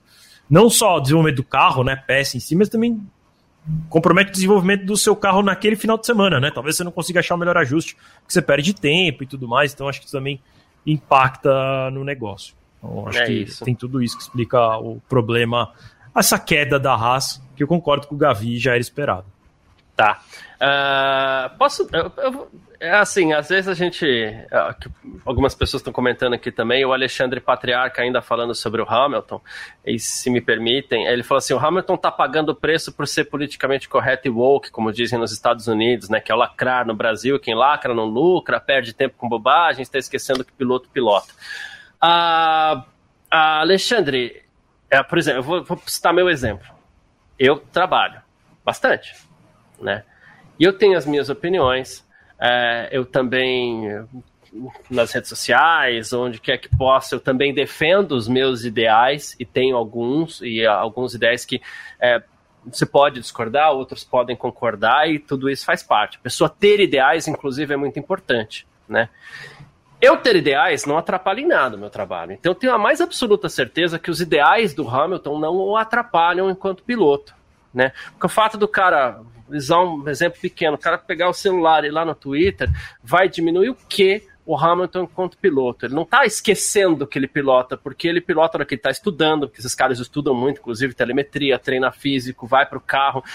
Não atrapalha em nada. Né? E ele tem, inclusive, o direito Ontem, ter... inclusive, ele, ele fez o Hamilton espião, né? Tem vários na internet dele dando uma boa, uma boa olhada na Red Bull. Isso. Porque ele é esse, né? também esse tipo de piloto, né? Que olha e, e ajuda e tudo mais. Então, assim, esse é o tipo de coisa que não atrapalha em nada, não toma tempo do cara enquanto trabalha, ele pode fazer as duas coisas numa boa, né? Inclusive, ele tem direito de fazer isso, e essa bobagem de quem lacra não lucra, se me perdoe com todo respeito, assim, mas é que é uma frase comum, não é uma frase sua, então, por ser uma frase comum, acho que eu posso aqui definir como bobagem do quem lacra não lucra. O cara lacra se ele quiser, não lacra se ele não quiser, e por ser uma figura pública, qualquer coisa que ele vai falar é, vai ter uma expansão maior, vai ter uma repercussão maior, simplesmente porque aí tá o principal. Ele é sete vezes campeão do mundo. Isso a gente não pode esquecer. A gente tá criticando aqui, a gente tá puxando alguns, alguns fatos negativos, porque sendo heptacampeão ou não, ninguém é perfeito, e o Hamilton também não é, então por isso a gente fez questão de puxar. Mas ele é heptacampeão do mundo, ele merece respeito por isso e tá pilotando muito ainda assim. A gente não pode esquecer três semanas atrás que ele fez, né? É, mas é, é isso. Inclusive o Marcelo Galouro, ele foi muito. É, figurativo aqui, né, Nath? A foto do, do Hamilton, a imagem do Hamilton, na verdade, caminhando por estradinha ali. Que cenário bucólico, né? Estradinha de terra, ele cabeça baixa, nada em volta na imagem, né?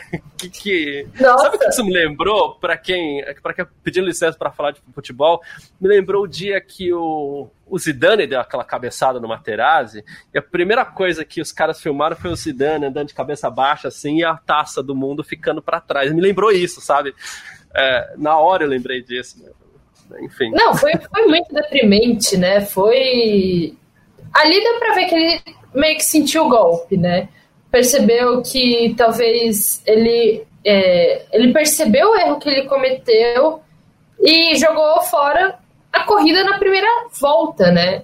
Eu não sei, eu acho que até que foi o Grum que comentou no, no Twitter que corridas não se ganham na primeira volta, mas se perdem na primeira volta. E eu acho que ali ele sentiu o golpe, até mais porque é o primeiro abandono do Hamilton na temporada, então isso também joga a favor dele, apesar de ter sido um erro dele.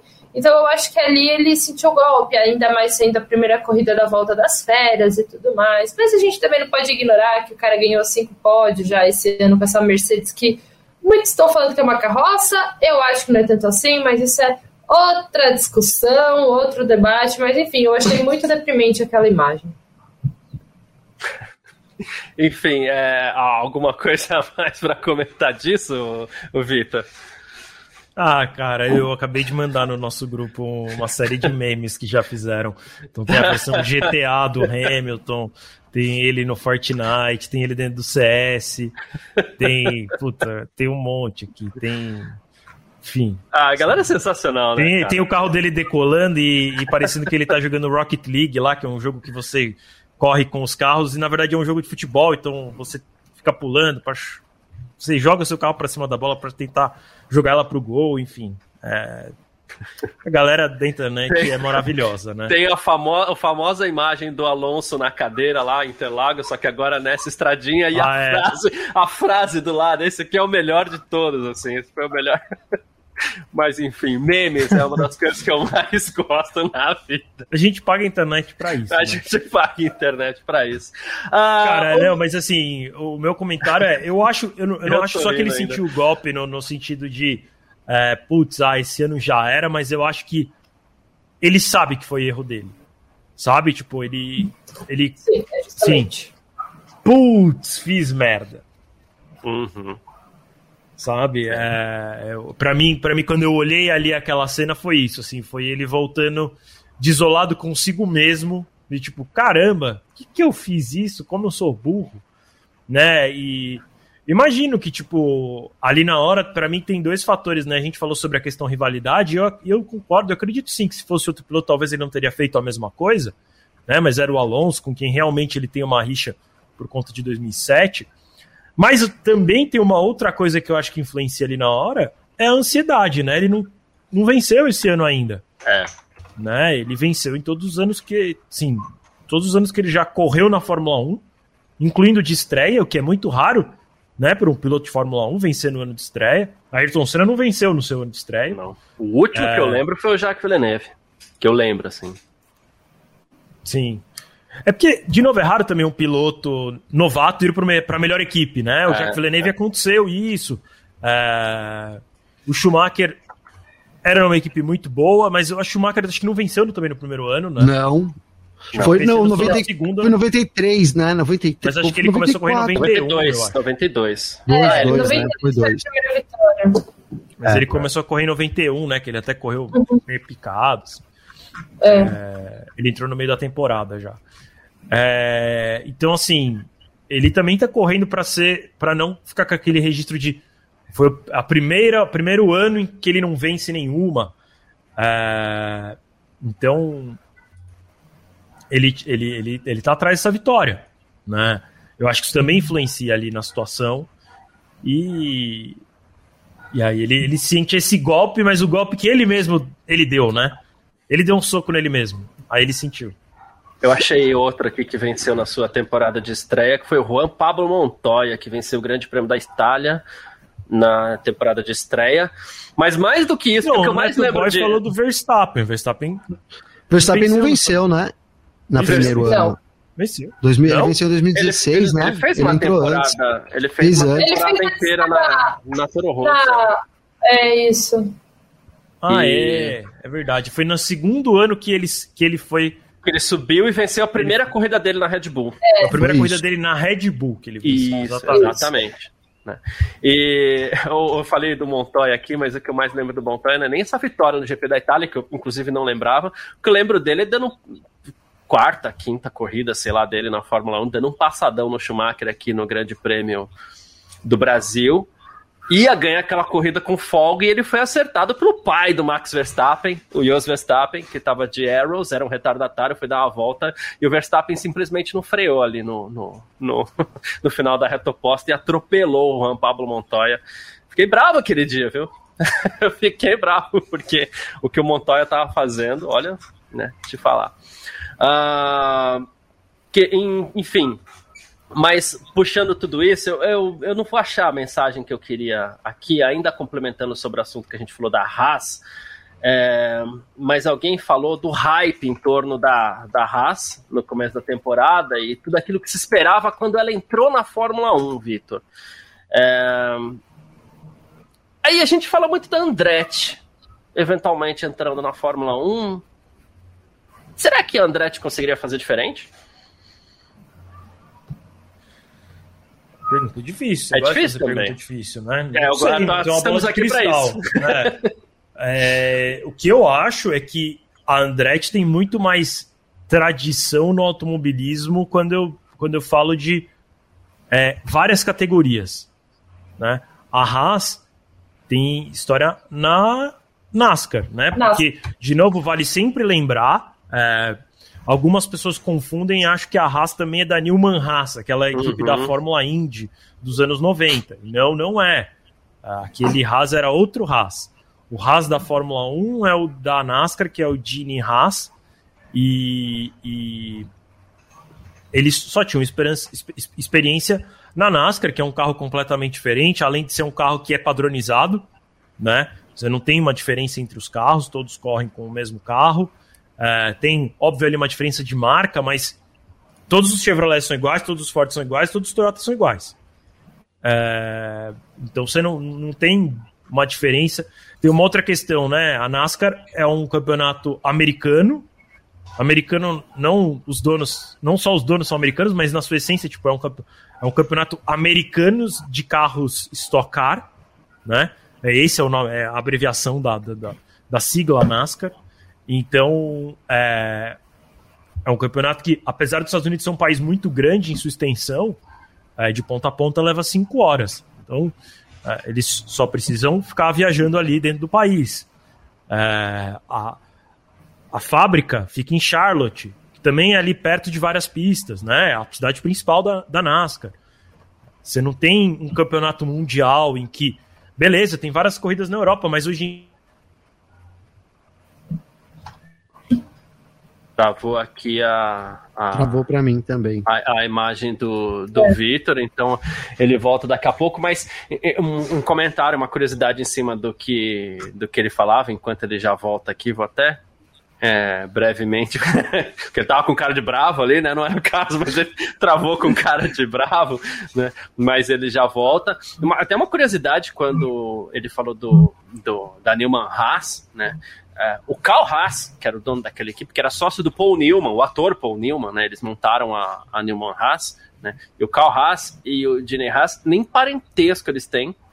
Eles ficam. A, as sedes são em locais diferentes, assim, nos Estados Unidos, se eu não me engano, o Carl Haas. A Newman Haas era de Illinois e o. o, o a, e aí ele acabou de falar aqui onde fica a, a Haas em Charlotte, Charlotte, né? Em Charlotte, isso. E a, a, a Haas, hoje, do Gene Haas, é uma empresa que produz peças de para o meio automobilístico aí, que inclusive ela fornece peça para várias montadoras, assim, então é uma coisa diferente. Ele tem tradução no automobilismo americano, claro, né? Mas o, o Andretti seria outra coisa. E não só ele tem é, mais tradição, o Andretti, é, Nath, como também parece ter bem mais dinheiro do que o Gene Haas, né? Exatamente, o Andretti. Conta demais, é. Eu diria que hoje em dia é o que mais conta, né? Mas Andretti tem. A família Andretti tem conhecimento da Fórmula 1, né? É, tem conhecimento de carro de Fórmula por causa da Indy. É mais. É, tem mais uma expansão, um leque maior dentro do esporte a motor. Então eu acho que a Haas começou promissora, começou, todo mundo achou que ia mandar muito bem. Na NASCAR manda bem, a gente não pode ignorar isso, mas eu acho que todas as atenções estão na NASCAR e daí tem um pouco da atenção na Fórmula 1. Eu acho que Andretti, por ter mais é, presença em diversas categorias. Está na Indy, tá na Fórmula E, tá na Extreme E, agora quer entrar na Fórmula 1. Então eu acho que isso ajuda a, a saber como priorizar cada categoria da maneira que pode. E como você falou, o dinheiro. Hoje na Fórmula 1, o dinheiro manda, né, praticamente. Quanto mais dinheiro, é, mais sucesso você vai ter. Então eu acho que a Andretti chegaria muito mais. Lógico, a gente também não vai achar que ela já vai chegar brigando com o Mercedes, brigando com, com a Red Bull. Mas eu acho que para ficar ali nas primeiras posições do pelotão intermediário, o Andretti teria a chance de chegar. É, é isso. Eu acho que uma, uma das coisas que mais se esperava, assim, da, da Haas é porque ela chegou na Fórmula 1 com uma parceria estreita com a Ferrari também, né? Ela veio para ser quase que uma equipe satélite da Ferrari, acabou se tornando até uma equipe satélite da Ferrari. Ela tem pilotos da Ferrari é, no seu histórico recente aí, ocupando uma das vagas. Então, acho que é isso, né, ô Vitor? Eu estava em cima do que você falou, eu estava até comentando aqui a curiosidade, dizendo que o Gene Haas e o Carl Haas nem parentes eles eram, apesar do sobrenome, né? O sobrenome e o gosto por, por automobilismo, sim, né? Sim. E aí. E, e o que eu ia falar é que a Andretti, querendo ou não, né, disputa várias categorias. Né, muito recentemente estava na Fórmula E uh, com. com é, sei lá, acho que eles estão desde, desde a temporada de estreia da Fórmula E. E, e corre a Europa, corre o mundo, então você tem experiência aí com outros tipos de carro. É, e também vale sempre lembrar, a família Andretti já correu na Fórmula 1. Além de tudo. Então também, então também sabe ali como é que funciona mais ou menos, apesar de fazer muitos anos isso. É, sabe como é que funciona, enfim, eu, eu acredito muito mais numa, numa num possível sucesso da Andretti do que na Haas, mas concordo com o que vocês falaram também é, sobre a questão da Ferrari, né? Ah, se acreditava muito na Haas por conta da tal parceria e, e não só com a Ferrari, tinha também uma grande parceria com a Dallara. A Dallara ia desenvolver um baita chassi de Fórmula 1 a gente não viu até hoje nenhuma das duas coisas funcionar muito bem. Eles tiveram algumas temporadas decentes, né? Mas nada que falasse, ah, tá chegando perto de alguém. Tipo, é, eles, ah. eles, nem acho que nem né, durante várias temporadas eles até mesmo ficaram atrás da Sauber, que também seria uma equipe parceira da Ferrari. É isso. O Mario Andretti, que você citou, já que você citou a família Andretti, Mario Andretti ele foi campeão mundial em 78 e ele tem um dos dois títulos dos Estados Unidos na Fórmula 1, aí, a Fórmula 1 de tanta tradição europeia, né, Gavi? É isso, Garcia. Eu, cara, eu queria acrescentar é, que, assim, apesar da Andretti ter muito mais grana, cara, a gente. É difícil uma equipe começar é, lá na frente. A Nath terminou dizendo isso muito bem, a Nath aqui desse lado, terminou dizendo isso muito bem, né? Que às vezes a expectativa. que é, pô, quando a gente fala assim, depende. É, porque a pergunta foi é, qual, é, como que a Andretti vai entrar melhor do que a Haas, né? Esse melhor é muito variável, melhor em que sentido? Porque a Haas entrou muito bem, a Haas caiu na Fórmula 1, né?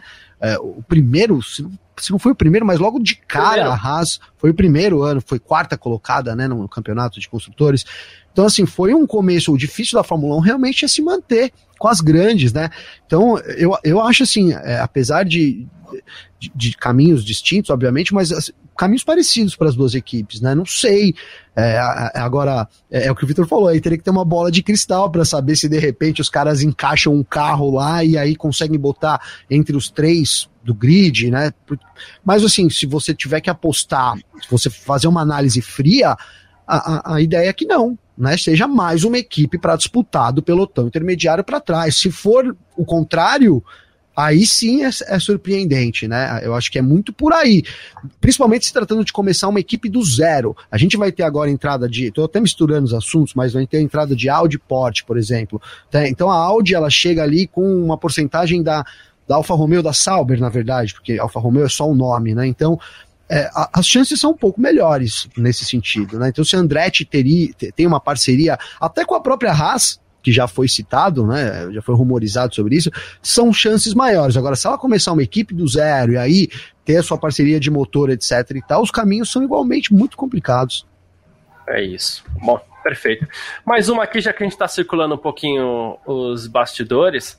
É, hoje a gente teve também uma outra confirmação, Nath, que é a, o início da temporada 2023, em 5 de março, na, no Bahrein.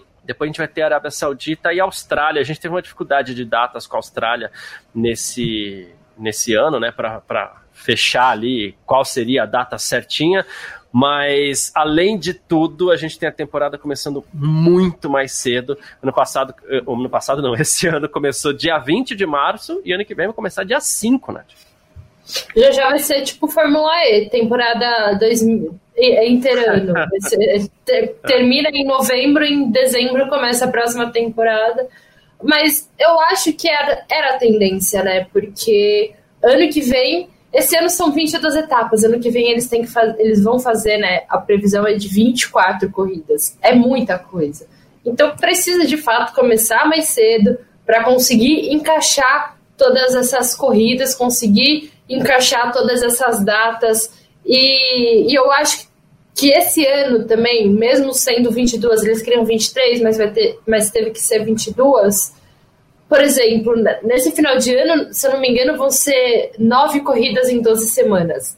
É muita coisa apertada, é muita coisa em pouco tempo. Então eu acho que talvez no ano que vem eles vão querer abranger mais, começar antes, para poder dar um pouco mais de espaço também, porque vai começar a vir mais corrida, vir mais corrida, vir mais corrida, daí já já vão ser rodadas quádruplas, quatro corridas consecutivas, os, é, o próprio pessoal que já trabalha na Fórmula 1 já está reclamando há muito tempo sobre isso, de como eles estão ficando sobrecarregados.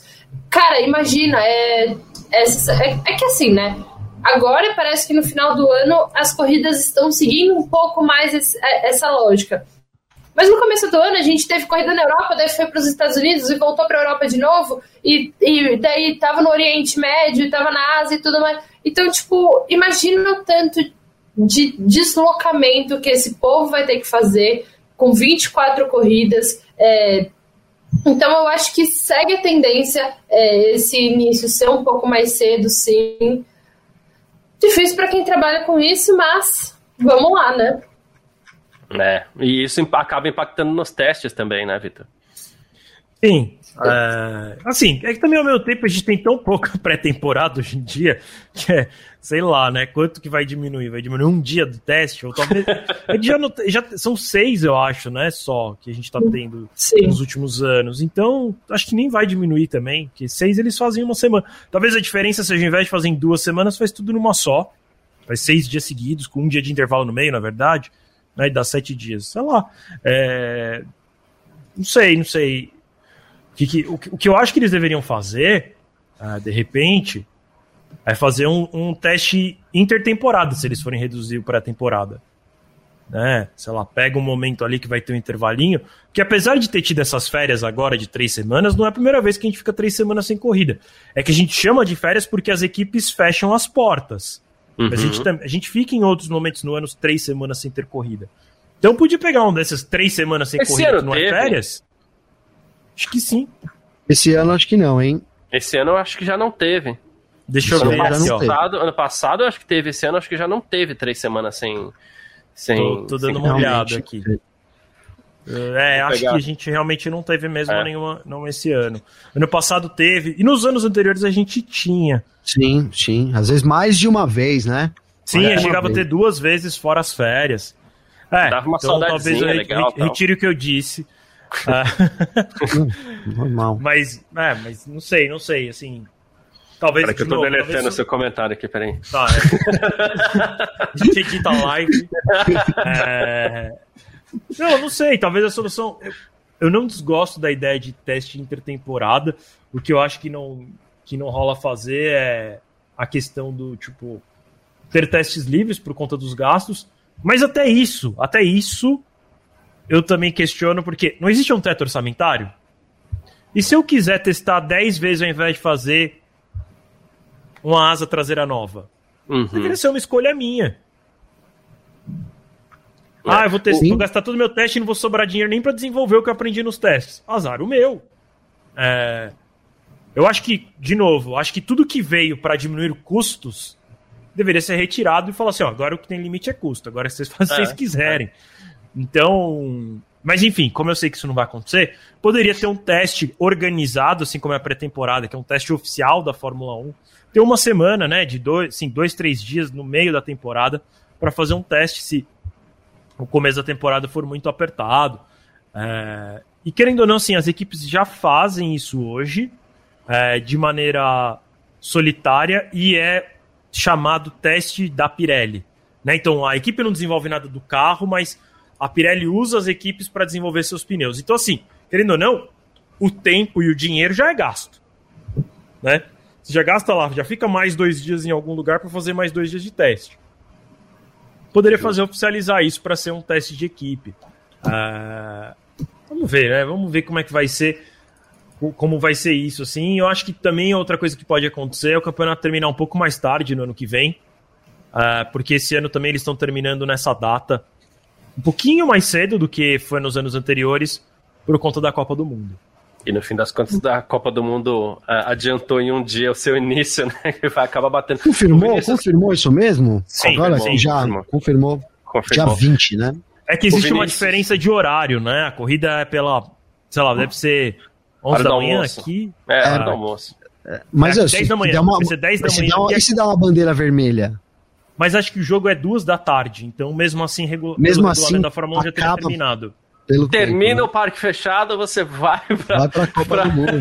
E assim, ó, vamos lá, a abertura fazer... da Copa do Mundo não é tão legal quanto, por exemplo, a das Olimpíadas. Isso. E o primeiro jogo acho que é ah, Qatar duas... e Senegal. E e Equador. Duas horas é, é, é, a cerimônia, então. Catar e Equador, hein? Eu acho. Sabe por quê? Eu, porque eu estou com o álbum da Copa do Mundo, aliás, fazendo oh. propaganda aqui gratuitamente. Se tiver figurinha. Quem tiver figurinha, me chama no Instagram, tô com um monte pra trocar. Ai, ai. É, Deixa eu ver se aqui, ó. Abertura da. É Catar e, e, Equador, né? Isso, quando você confirma aí, o Vinícius Pereira falou que esse ano vai ter três semanas por conta do GP da Rússia que foi cancelado quase isso, viu, Vinícius? A gente vai ter Singapura dia 11, aí a gente tem folga dia 18 e dia 25, então são dois finais de semana sem corrida, e aí dia 2 já tem corrida de novo, que é o Grande Prêmio do Japão, né? Então, é, foi quase, mas duas semanas já é raro no atual calendário, quando não é, é férias. É. é. duas semanas e meia sem, sem atividade de pista, né? É, então... Caso é, a gente só lembra de férias agora, que começa o campeonato e vira essa loucura, né? Enfim. o Henrique Miranda tá falando, você tá rico, hein, Gavi? Tô rico, hein? Tô nada. 4 reais o pacote de figurinha, ó. Não, por isso que eu já tô falando aqui, tô trocando, entendeu? Ah, Vamos administrar isso. E ó, confirmando, é isso mesmo, Catar e Equador aí, jogaço abrindo ó, a Copa de 2022.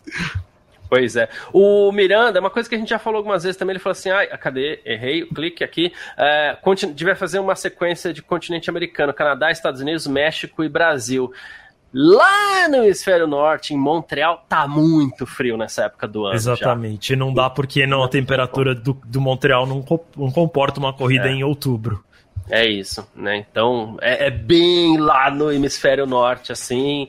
É, oh, Toronto Montreal, já tá frio, Montreal é mais ao norte ainda. Montreal, inclusive, passa boa parte do ano debaixo de gelo, né? Então, sem condição. Não sei se em outubro tem, acredito até falar. que não. Já deve mas... ter umas camadinhas, assim, uma pedrinha é, né, é, de gelo é. ali. Já deve ser é. bem difícil. Vai lembrar que, sei lá, dois terços do Canadá é 365 dias do ano congelado, então né? Montreal, Montreal não é tão assim, né? né 365 dias, mas em outubro já é muito frio, assim. Já deve estar perto do zero graus. Eu não, não acredito que neve em outubro lá, mas, mas é isso, assim, perto do zero graus e não funciona para os carros da Fórmula 1. É. E o Thiago Barreto está perguntando qual pista a gente acha que vai entrar no lugar da Rússia para a próxima temporada. A gente tem, né, Nath? A gente tem Qatar, a gente tem a volta da China, a volta prometida da China, e, e as especulações aí com a Vegas, né? Las Vegas. Ah, e Vegas, isso, e tem Vegas. Fim é... de semana do Thanksgiving Black Friday. Quem quiser é, assistir mesmo... o GP de Las Vegas Nossa já faz comprinhas. É o mesmo Rapaz, final de semana? se eu pudesse, hein? Se Só eu pudesse, meu dinheiro tá... desse. Como Só ingresso que não vai estar preço de Black Friday, né? Então, assim, o, o, tem pacote de mais 100 mil dólares de Las Vegas. Nossa Senhora. E assim, Las Vegas não é um lugar caro para se hospedar. Uh, porque a oferta de quartos é surreal lá. Existem hotéis de mais de 15 mil quartos em um único hotel. Uh, mas eles estão esperando muita gente para esse momento lá. Esquema é fazer aqueles mochilão, mete um, vá lá, para lá, aluga um carro, dorme no carro, aí, aí dá para encarar, hein? Senão é. não vai, né, cara? Pra gente aqui a realidade é essa. e, e, quando ele fala qual pista vocês acham que vai entrar no lugar da Rússia, você viu que você falou Rússia só e a gente falou de quatro corridas, né? Saiu o Grande Prêmio da França também, ok. Mas saíram duas, entraram quatro. Eu, eu acho que Kyalami vai acabar não confirmando, né? Não andou Para ano muito, que vem né? já, já, já descartou. Né? Parece né? que a permanência de, da Bélgica é exatamente porque pra, não vai para África é. do Sul no ano que vem. E assim, vamos cá entre nós aqui, eu tenho até dúvida se entra no calendário algum dia. Para mim é mais conversa do que uma negociação de fato, assim. Pode ser, pode ser. E a gente Lembrando, tem a saída, vai sair França também, né? França sai ano que vem. E aí, Quem mais sai? Tudo bem, saem duas, entram três. A gente tá falando de Las Vegas, China e qual foi outra que fala? O Qatar que volta. Rússia, Rússia e França saem, é isso, né? Rússia e França saem. E, e a China, a gente sabe que promete, ah, ano que vem a gente volta, acaba não voltando, Covid. Ah, ah, lá o, o, lockdown é levado muito a sério. Né? Então, por isso a Fórmula 1 não tem ido para a China, mas o contrato está assinado, inclusive, e tem promessa de novo da, da da Fórmula 1 voltar para lá. Né? Será que ele está constando? Vamos fazer essa pesquisa que tem faz meses que ele toda vez que você entra na página aqui ó da, da Fórmula 1 lá na página oficial aqui Shadow, ele aparece lá embaixo ó to be confirmed. Vamos ver. E o enquanto é, você no... agora, hein? O que, o que, o que? Quando, no, no, no site da Fórmula 1 ficou um tempão aparecendo aqui embaixo a China para ser confirmada, mas agora. Ah, para este ano? Não, não, é, já foi cancelado. Já, já, já foi tirado também. Em algum é, momento em que confirmaram alguma coisa, eles no, colocaram no rodapé e falaram assim: e com isso a China está definitivamente é, cancelada. exatamente. E, mas eu tenho dúvida a... até para ano que vem, como o Garcia falou, assim, eles estão com a, com a história de tolerância zero em relação ao Covid, então surge três, quatro casos de Covid na cidade, eles entram na cidade em lockdown, então acho. Me parece meio difícil de conseguir ter um evento internacional do porte da Fórmula 1, com tantas nacionalidades diferentes indo para Xangai para fazer. Sei lá se eles vão manter essa política até ano que vem, ainda falta. Normalmente essa corrida costuma ser em abril, né? É, uhum. Então, não sei, não sei se até abril ainda dura essa política deles, mas enfim, vamos ver. E a o... Fórmula 1 quer voltar para lá, isso, isso é fato, porque o mercado o chinês é super né? importante. É. E, é muito, e é muito louco que assim, a Fórmula 1 teve uma expansão econômica se a gente pode assim chamar, ou uma expansão de fãs e tudo mais, muito durante a pandemia, porque acho que as pessoas ficaram mais em casa, assistiram mais Netflix e aí viram Drive to Survive, né? Apesar da primeira temporada não ter sido durante a pandemia. E aí a Fórmula 1 ainda não aproveitou isso na China, né? Eles ainda não, não fizeram, não tiraram proveito desse, desse aumento gigantesco de fãs que eles tiveram nos últimos dois, três anos quase já. É, e, e indo para a China, porque a gente está sem corrida na China desde então. Isso. E o Marco Túlio está perguntando aqui, a questão, está comentando, a questão é quando a Rússia volta. A Rússia está banida do calendário, né? Domenicali claro, esta semana deu uma declaração falando que a Fórmula 1 nunca mais correria lá. É. Claro que isso pode cair. Nunca mas, assim, mais é muito tempo. Nunca mais é muito tempo. Nunca né? é. Né? Nunca, nunca e sempre é tempo demais, né? O pessoal é. fala. Mas é, se cair, vai ser lá pra frente, tá? Não tem a mínima. Não tem nada no horizonte, assim, pra volta da Rússia, né? Porque, inclusive, as palavras são muito duras, assim. É, com relação à permanência da Rússia no calendário, ou volta da Rússia no calendário. Nath, a gente deu uma passada por vários assuntos aqui, porque embora a gente tenha elogiado alguma co algumas coisas do Grande Prêmio da Bélgica, é... foi uma corrida morna para o padrão, padrão belga? Eu achei. É... o Verstappen ele deu né, o show dele, é o que garantiu a maior movimentação da corrida e umas brigas ali no meio do pelotão mas não foi aquela corrida super movimentada que a gente está acostumado, brincando até que no ano passado foi mais legal, né? Sendo que no ano passado tiveram duas voltas atrás do safety car por causa da chuva. Mas assim, não foi uma das piores corridas do ano, sem dúvida nenhuma. A gente ainda teve uma briga ou outra. Mas é aquela corrida que, mesmo o Verstappen largando em 14, a gente já sabia que ele ia vencer. Ele venceu, então não foi nada surpreendente. Foi uma dobradinha da Red Bull. O, o Sainz terminou no pódio também. Então não foi nada surpreendente, não foi nada inesperado, então é aquela corrida que a gente já, já sabe que como vai terminar e não teve grandes disputas. Teve uma ou outra ali no meio do pelotão, mas se tivesse um outro safety car, teria sido, eu acho que, um pouquinho mais legal. Boa, perfeito. Compartilham, Vitor e Gavi? Compartilho. Boa. Acho que foi corrida morna. É por isso que eu pergunto. Graças a Deus, graças a Deus que eles largaram lá atrás, né? Leclerc e Verstappen, Nossa, né? Não imagino que não teria sido, né? Teria sido aquela ultrapassagem do Ocon, basicamente, ali. O toque do Hamilton com o Alonso. E olhe lá, né? Garcia, aí até falando, o Gavi falou isso me fez pensar uma coisa, né? Que muito, muito nos GPs da Bélgica a grande emoção acontecia durante a largada. E ontem a gente comentou sobre a história da caixa de brita, né? E parece que os pilotos largaram todo mundo com o pé alto, assim, não, não vamos fazer nada. E então, agora eu queria que ano que vem voltasse o asfalto lá para ver se tá mais umas bagunças. é verdade, eles foram bem econômicos assim na largada mesmo. Uh, e é por isso que eu pergunto, então, não só para vocês três, mas também para você que está acompanhando a gente aqui no nosso Parque Fechado. Quero que você mande a sua mensagem que a gente vai colocar aqui embaixo na tela. Eu quero saber de você, Vitor Berto, quem foi o piloto do dia no Grande Prêmio da Bélgica. Ai, tá difícil. É, então. Hoje não tem como, né? Assim, não tem muito o que pensar. O cara largou em 14, eu vou falar 14. Na verdade, é, vou, vou melhor. Ele largou em 13, né? Gasly, né? Ele, ele, ele alinhou em 14, porque o Tsunoda foi punido. É, mas aí também o Gasly não largou. É, de última hora ele largou dos boxes. Então a posição do Gasly ficou vaga ali no, no grid, então o, o Verstappen é, subiu mais uma posição, então largou em 13 terceiro na volta número 12 de um total de 44, então quando tinha acabado de... Na verdade, é, tinha, eles tinham acabado de completar um quarto de corrida, ele de 13 terceiro já estava em primeiro. Não tem o que discutir, piloto do dia. É isso. É isso. Uh, Gavi? Não, total, né? Não, é, acho que é isso. Verstappen, piloto do dia. É, o álbum foi um destaque também pela garra ali, né? De ter conseguido no fim pontuar também com a Williams. É, mas o, Verstappen é, tinha um carro, né? Além de todo ali, todo o ambiente favorável, não só da torcida, mas a gente falou aqui já sobre o ambiente da Red Bull, os happy hours da Red Bull, né? Então é isso. Acho que refletiu no resultado hoje, destaque aí total pro Max Verstappen, cara. Acho que essa corrida, é, assim, dá pra gente ver o quão os rivais vão ter problema aí se quiserem né, tomar esse, esse, esse posto de, de número um da Fórmula 1 atualmente aí, é, do Verstappen. Né? Não, não é só carro, né? O Verstappen também rende muito como piloto. É isso.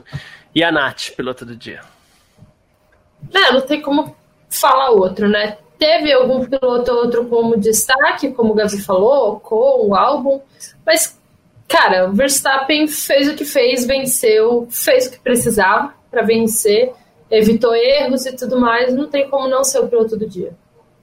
É isso. Uh, eu sempre falo aqui que quando o piloto vai lá e faz ultrapassagem que garante a vitória, eu já automaticamente dou o prêmio de piloto do dia para ele, o meu voto para piloto do dia. Né? E hoje, como eu falei para o Victor no começo da, do Parque Fechado, ele passou todo mundo, Aí o Sainz parou no box, ele passou o Sainz no box. Falei, não, peraí, vamos resolver isso aqui. Foi lá na estratégia para pegar o, o Sainz na pista. Peraí, faltou o Sainz. Então fez tudo hoje. O, o, o, o Verstappen e é piloto do dia, não tem jeito. Né? O Pedro Gonçalves está até brincando que a corrida do Max hoje veio pronta para ser moldurada. É, é. Parece que fizeram de propósito, né? É o roteiro que eles queriam ali para poder, que a gente falou, dar essa graça aí para a corrida, né? Bota, bota o Max lá atrás, ultrapassando todo mundo, a torcida vibrando o tempo todo, né? E, mas mesmo assim, ainda foi uma corrida morna. E o pessoal não concorda, mas felizmente, na minha visão, foi, foi morna. É, e, e, a Nath falou que não foi a pior do ano. Respeito, obviamente, a opinião da Nath, mas para mim entra na lista do Hall. Aí não fosse o que o Verstappen fez, vai, tudo bem, mas assim, não fosse por isso, é, porque as ultrapassagens do Verstappen também não foram grandes ultrapassagens, né? A gente não teve, olha, que manobra, né? A, a grande manobra da corrida, por exemplo, foi a do Ocon. Essa uhum. sim né? Foi uma grande manobra ali, não foi nenhuma. Assim, não estou tirando o mérito do Verstappen, mas estou dizendo o quanto de emoção, o quanto de, de verdade, colocar isso, passou a corrida de hoje, na minha opinião. Gente, vocês citaram o Gasly? Só por. Também merece, hein, Vitor? Porque ele largou dos boxes, é. chegou em nono. É. é. É, muito bom. Mas, mas, se eu fosse dar uma menção honrosa, seria pro álbum mesmo. Desde ontem ele veio construindo um, um bom resultado. O único é, carro claro... que parece ter um porpoise grande. ele e a gente sabe que ele está limitado demais pelo equipamento, né? Mas eu achei que ele ainda assim ele conseguiu fazer uma grande corrida. Ah, mas largou atrás do que chegou, mas está limitado, mas fez uma grande corrida, né? Ah, o nosso já tradicional troféu bananinha, Vitor Berto. Quem foi o bananinha de hoje, hein? Cara, assim, é melhor hora, hein? Eu acho que ninguém fez uma corrida horrível, tá? É... eu, eu vou citar dois como destaques negativos, mas hoje o meu piloto bananinha vai para o Daniel Ricardo. É... Foi ultrapassado N vezes, repetidamente por vários. Tem piloto que passou ele várias vezes, né? Ele fez uma corrida muito apagada, largou lá dentro do top 10, terminou long, bem longe do top 10, sendo bastante vezes ultrapassado. Sim, para mim foi a pior, pior corrida de longe é, do dia foi, foi do Daniel Ricardo, mas como eu falei assim, acho que ninguém fez uma corrida horrorosa. É, eu vou citar o Hamilton, mas eu até tenho um pouco de dificuldade porque como é que ele vai ser o pior piloto da corrida se ele não correu, não é mesmo? É... Não correu porque, né? é só, é só pra fazer uma piada que é tipo, né? É, bateu na curva o... 4 ou 5, né? É. E, e o outro que eu também queria destacar negativamente, eu esqueci qual que era. Meu Deus. que Será que era o Latifi? Não, não era, não era, não era. Cara, enquanto é, você pensa. Eu vou, eu vou lembrar pensa, aqui quem que foi. É, doente por falta de potássio, o Ricardo não vai ficar, porque já levou de bananinha esse ano aqui também, eu vou te é, falar, hein? É o Bottas de 2022. não, só é. minha memória... Eu lembrei, óbvio, eu lembrei. Eu tava aqui, é que eu, minha, minha mente foi longe, porque eu comecei a ler o chat, aí alguém falou Latif, aí eu pensei, será que era o Latif que eu tinha pensado? Mas não, não, era o Leclerc. E ah, aí, tá. E aí eu vou falar assim, ó, e por que que eu não acho que ele... Tem gente, talvez, Aqui no chat até que eu não vi ninguém, até esperava que muita gente fosse dar pro Leclerc. Eu ia eu votar, eu já vou adiantar, eu vou votar no Leclerc. Pronto. Eu, tá, eu vou falar porque eu não, eu vou falar porque que eu não votaria no Leclerc. Porque assim, ó, eu concordo que, que, ele, que ele tem que ser um destaque negativo, mas por exemplo, o primeiro problema que deu para ele não foi culpa dele. Entrou uma sobreviseira no duto de freio, aí ele já tem que fazer um pit stop extra. É... A questão. A teve do... que ir pro plano B. É, é, pois é. Aí, Aí teve. Plano G, parênteses, plano G da McLaren. Da Ferrari. Ferrari, é, desculpa. É...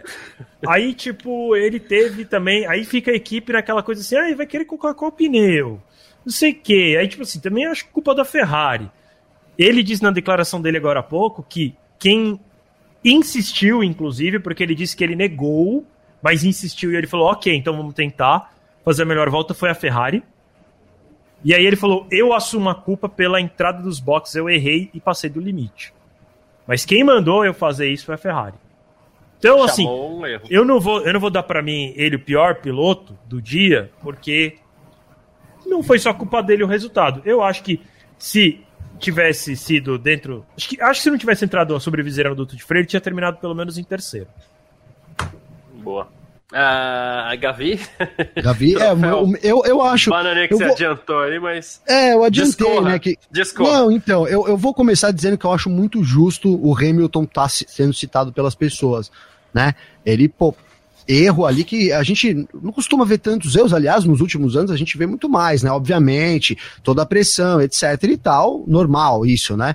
Então, assim, acho muito justo esse troféu bananinha do Hamilton. Mas para mim, o Leclerc tem que ser agraciado com essa homenagem, porque ele, pô, a ele é o grande cara, né, da temporada, depois do Max Verstappen, né? Então, os erros do, do Leclerc, para mim, na hora de dar aqui o destaque negativo, para mim contam muito mais do que o Hamilton, justamente porque o Hamilton tá ali meio que jogando a toalha da temporada.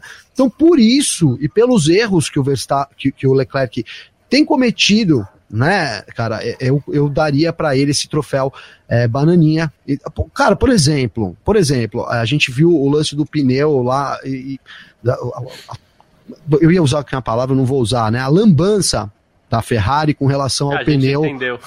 É, é a, a, lambança que a Ferrari fez com, com o quesito é, é do pneu, né, cara? Se eu sou. Ele estava saindo do box. Se eu sou o Leclerc, eu paro o carro ali eu paro o carro, os caras voltam ali para trocar o pneu. Sabe, eu, eu, acho que o que tem. Por isso que eu digo assim, é, talvez não tenha sido um bom exemplo, mas assim, eu acho que tá faltando entrosamento, cara. Tá faltando realmente a gente sentar para conversar, né? Vamos sentar aqui, vamos conversar. Ó, vai acontecer isso.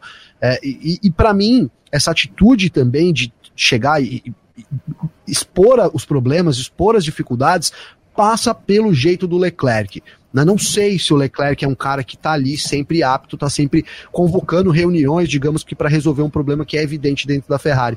Então, essa eu tenho citado isso e tenho até recebido várias críticas, mas eu acho que a, a omissão, essa é a palavra, a omissão do Leclerc durante todo o ano é, culmina com esse resultado de hoje. Por, por isso que, para mim, de novo, é justo o pensamento do Hamilton, poderia dar para o Hamilton, mas acho que na balança o, o Leclerc pesa mais por, por ainda ter estado, porque agora acho que não está mais, né? Na disputa pelo título.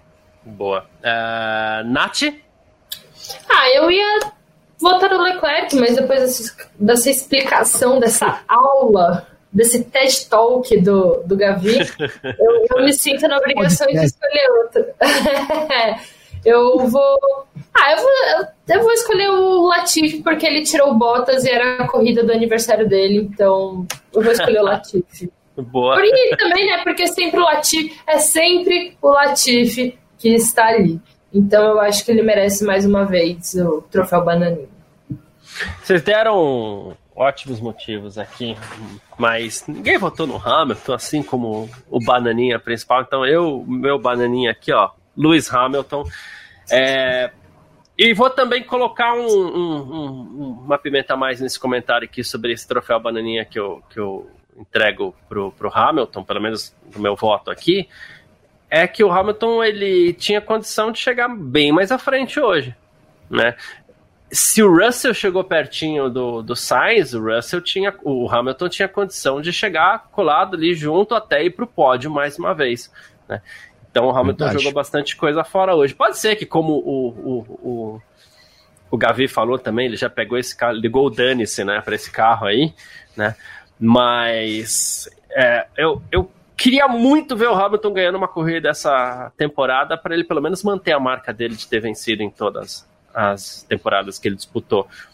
Não seria hoje, não acho que seria hoje não, porque realmente o Verstappen estava imbatível, mas o Hamilton jogou pelo menos um pódio fora aí com essa manobra e ainda atrapalhou uma corrida muito promissora do próprio Alonso. Estava esperançoso no, na corrida do Alonso hoje também, né, que largou em terceiro, mas Boa, ótimo argumento. Também concordo. O Hamilton teria progredido muito. A gente começou falando sobre isso, né? Teria para, né? É isso, jogou fora uma grande oportunidade. Porque ele tava naquele, se eu não vencer agora, eu não quero mais terminar, hein, Garcia. Eu, é. eu ganho eu também. Win or all. Win or all, é. Enfim, uh, Nath, já agradecendo você pela sua presença nesse parque fechado desse domingo e seu comentário final.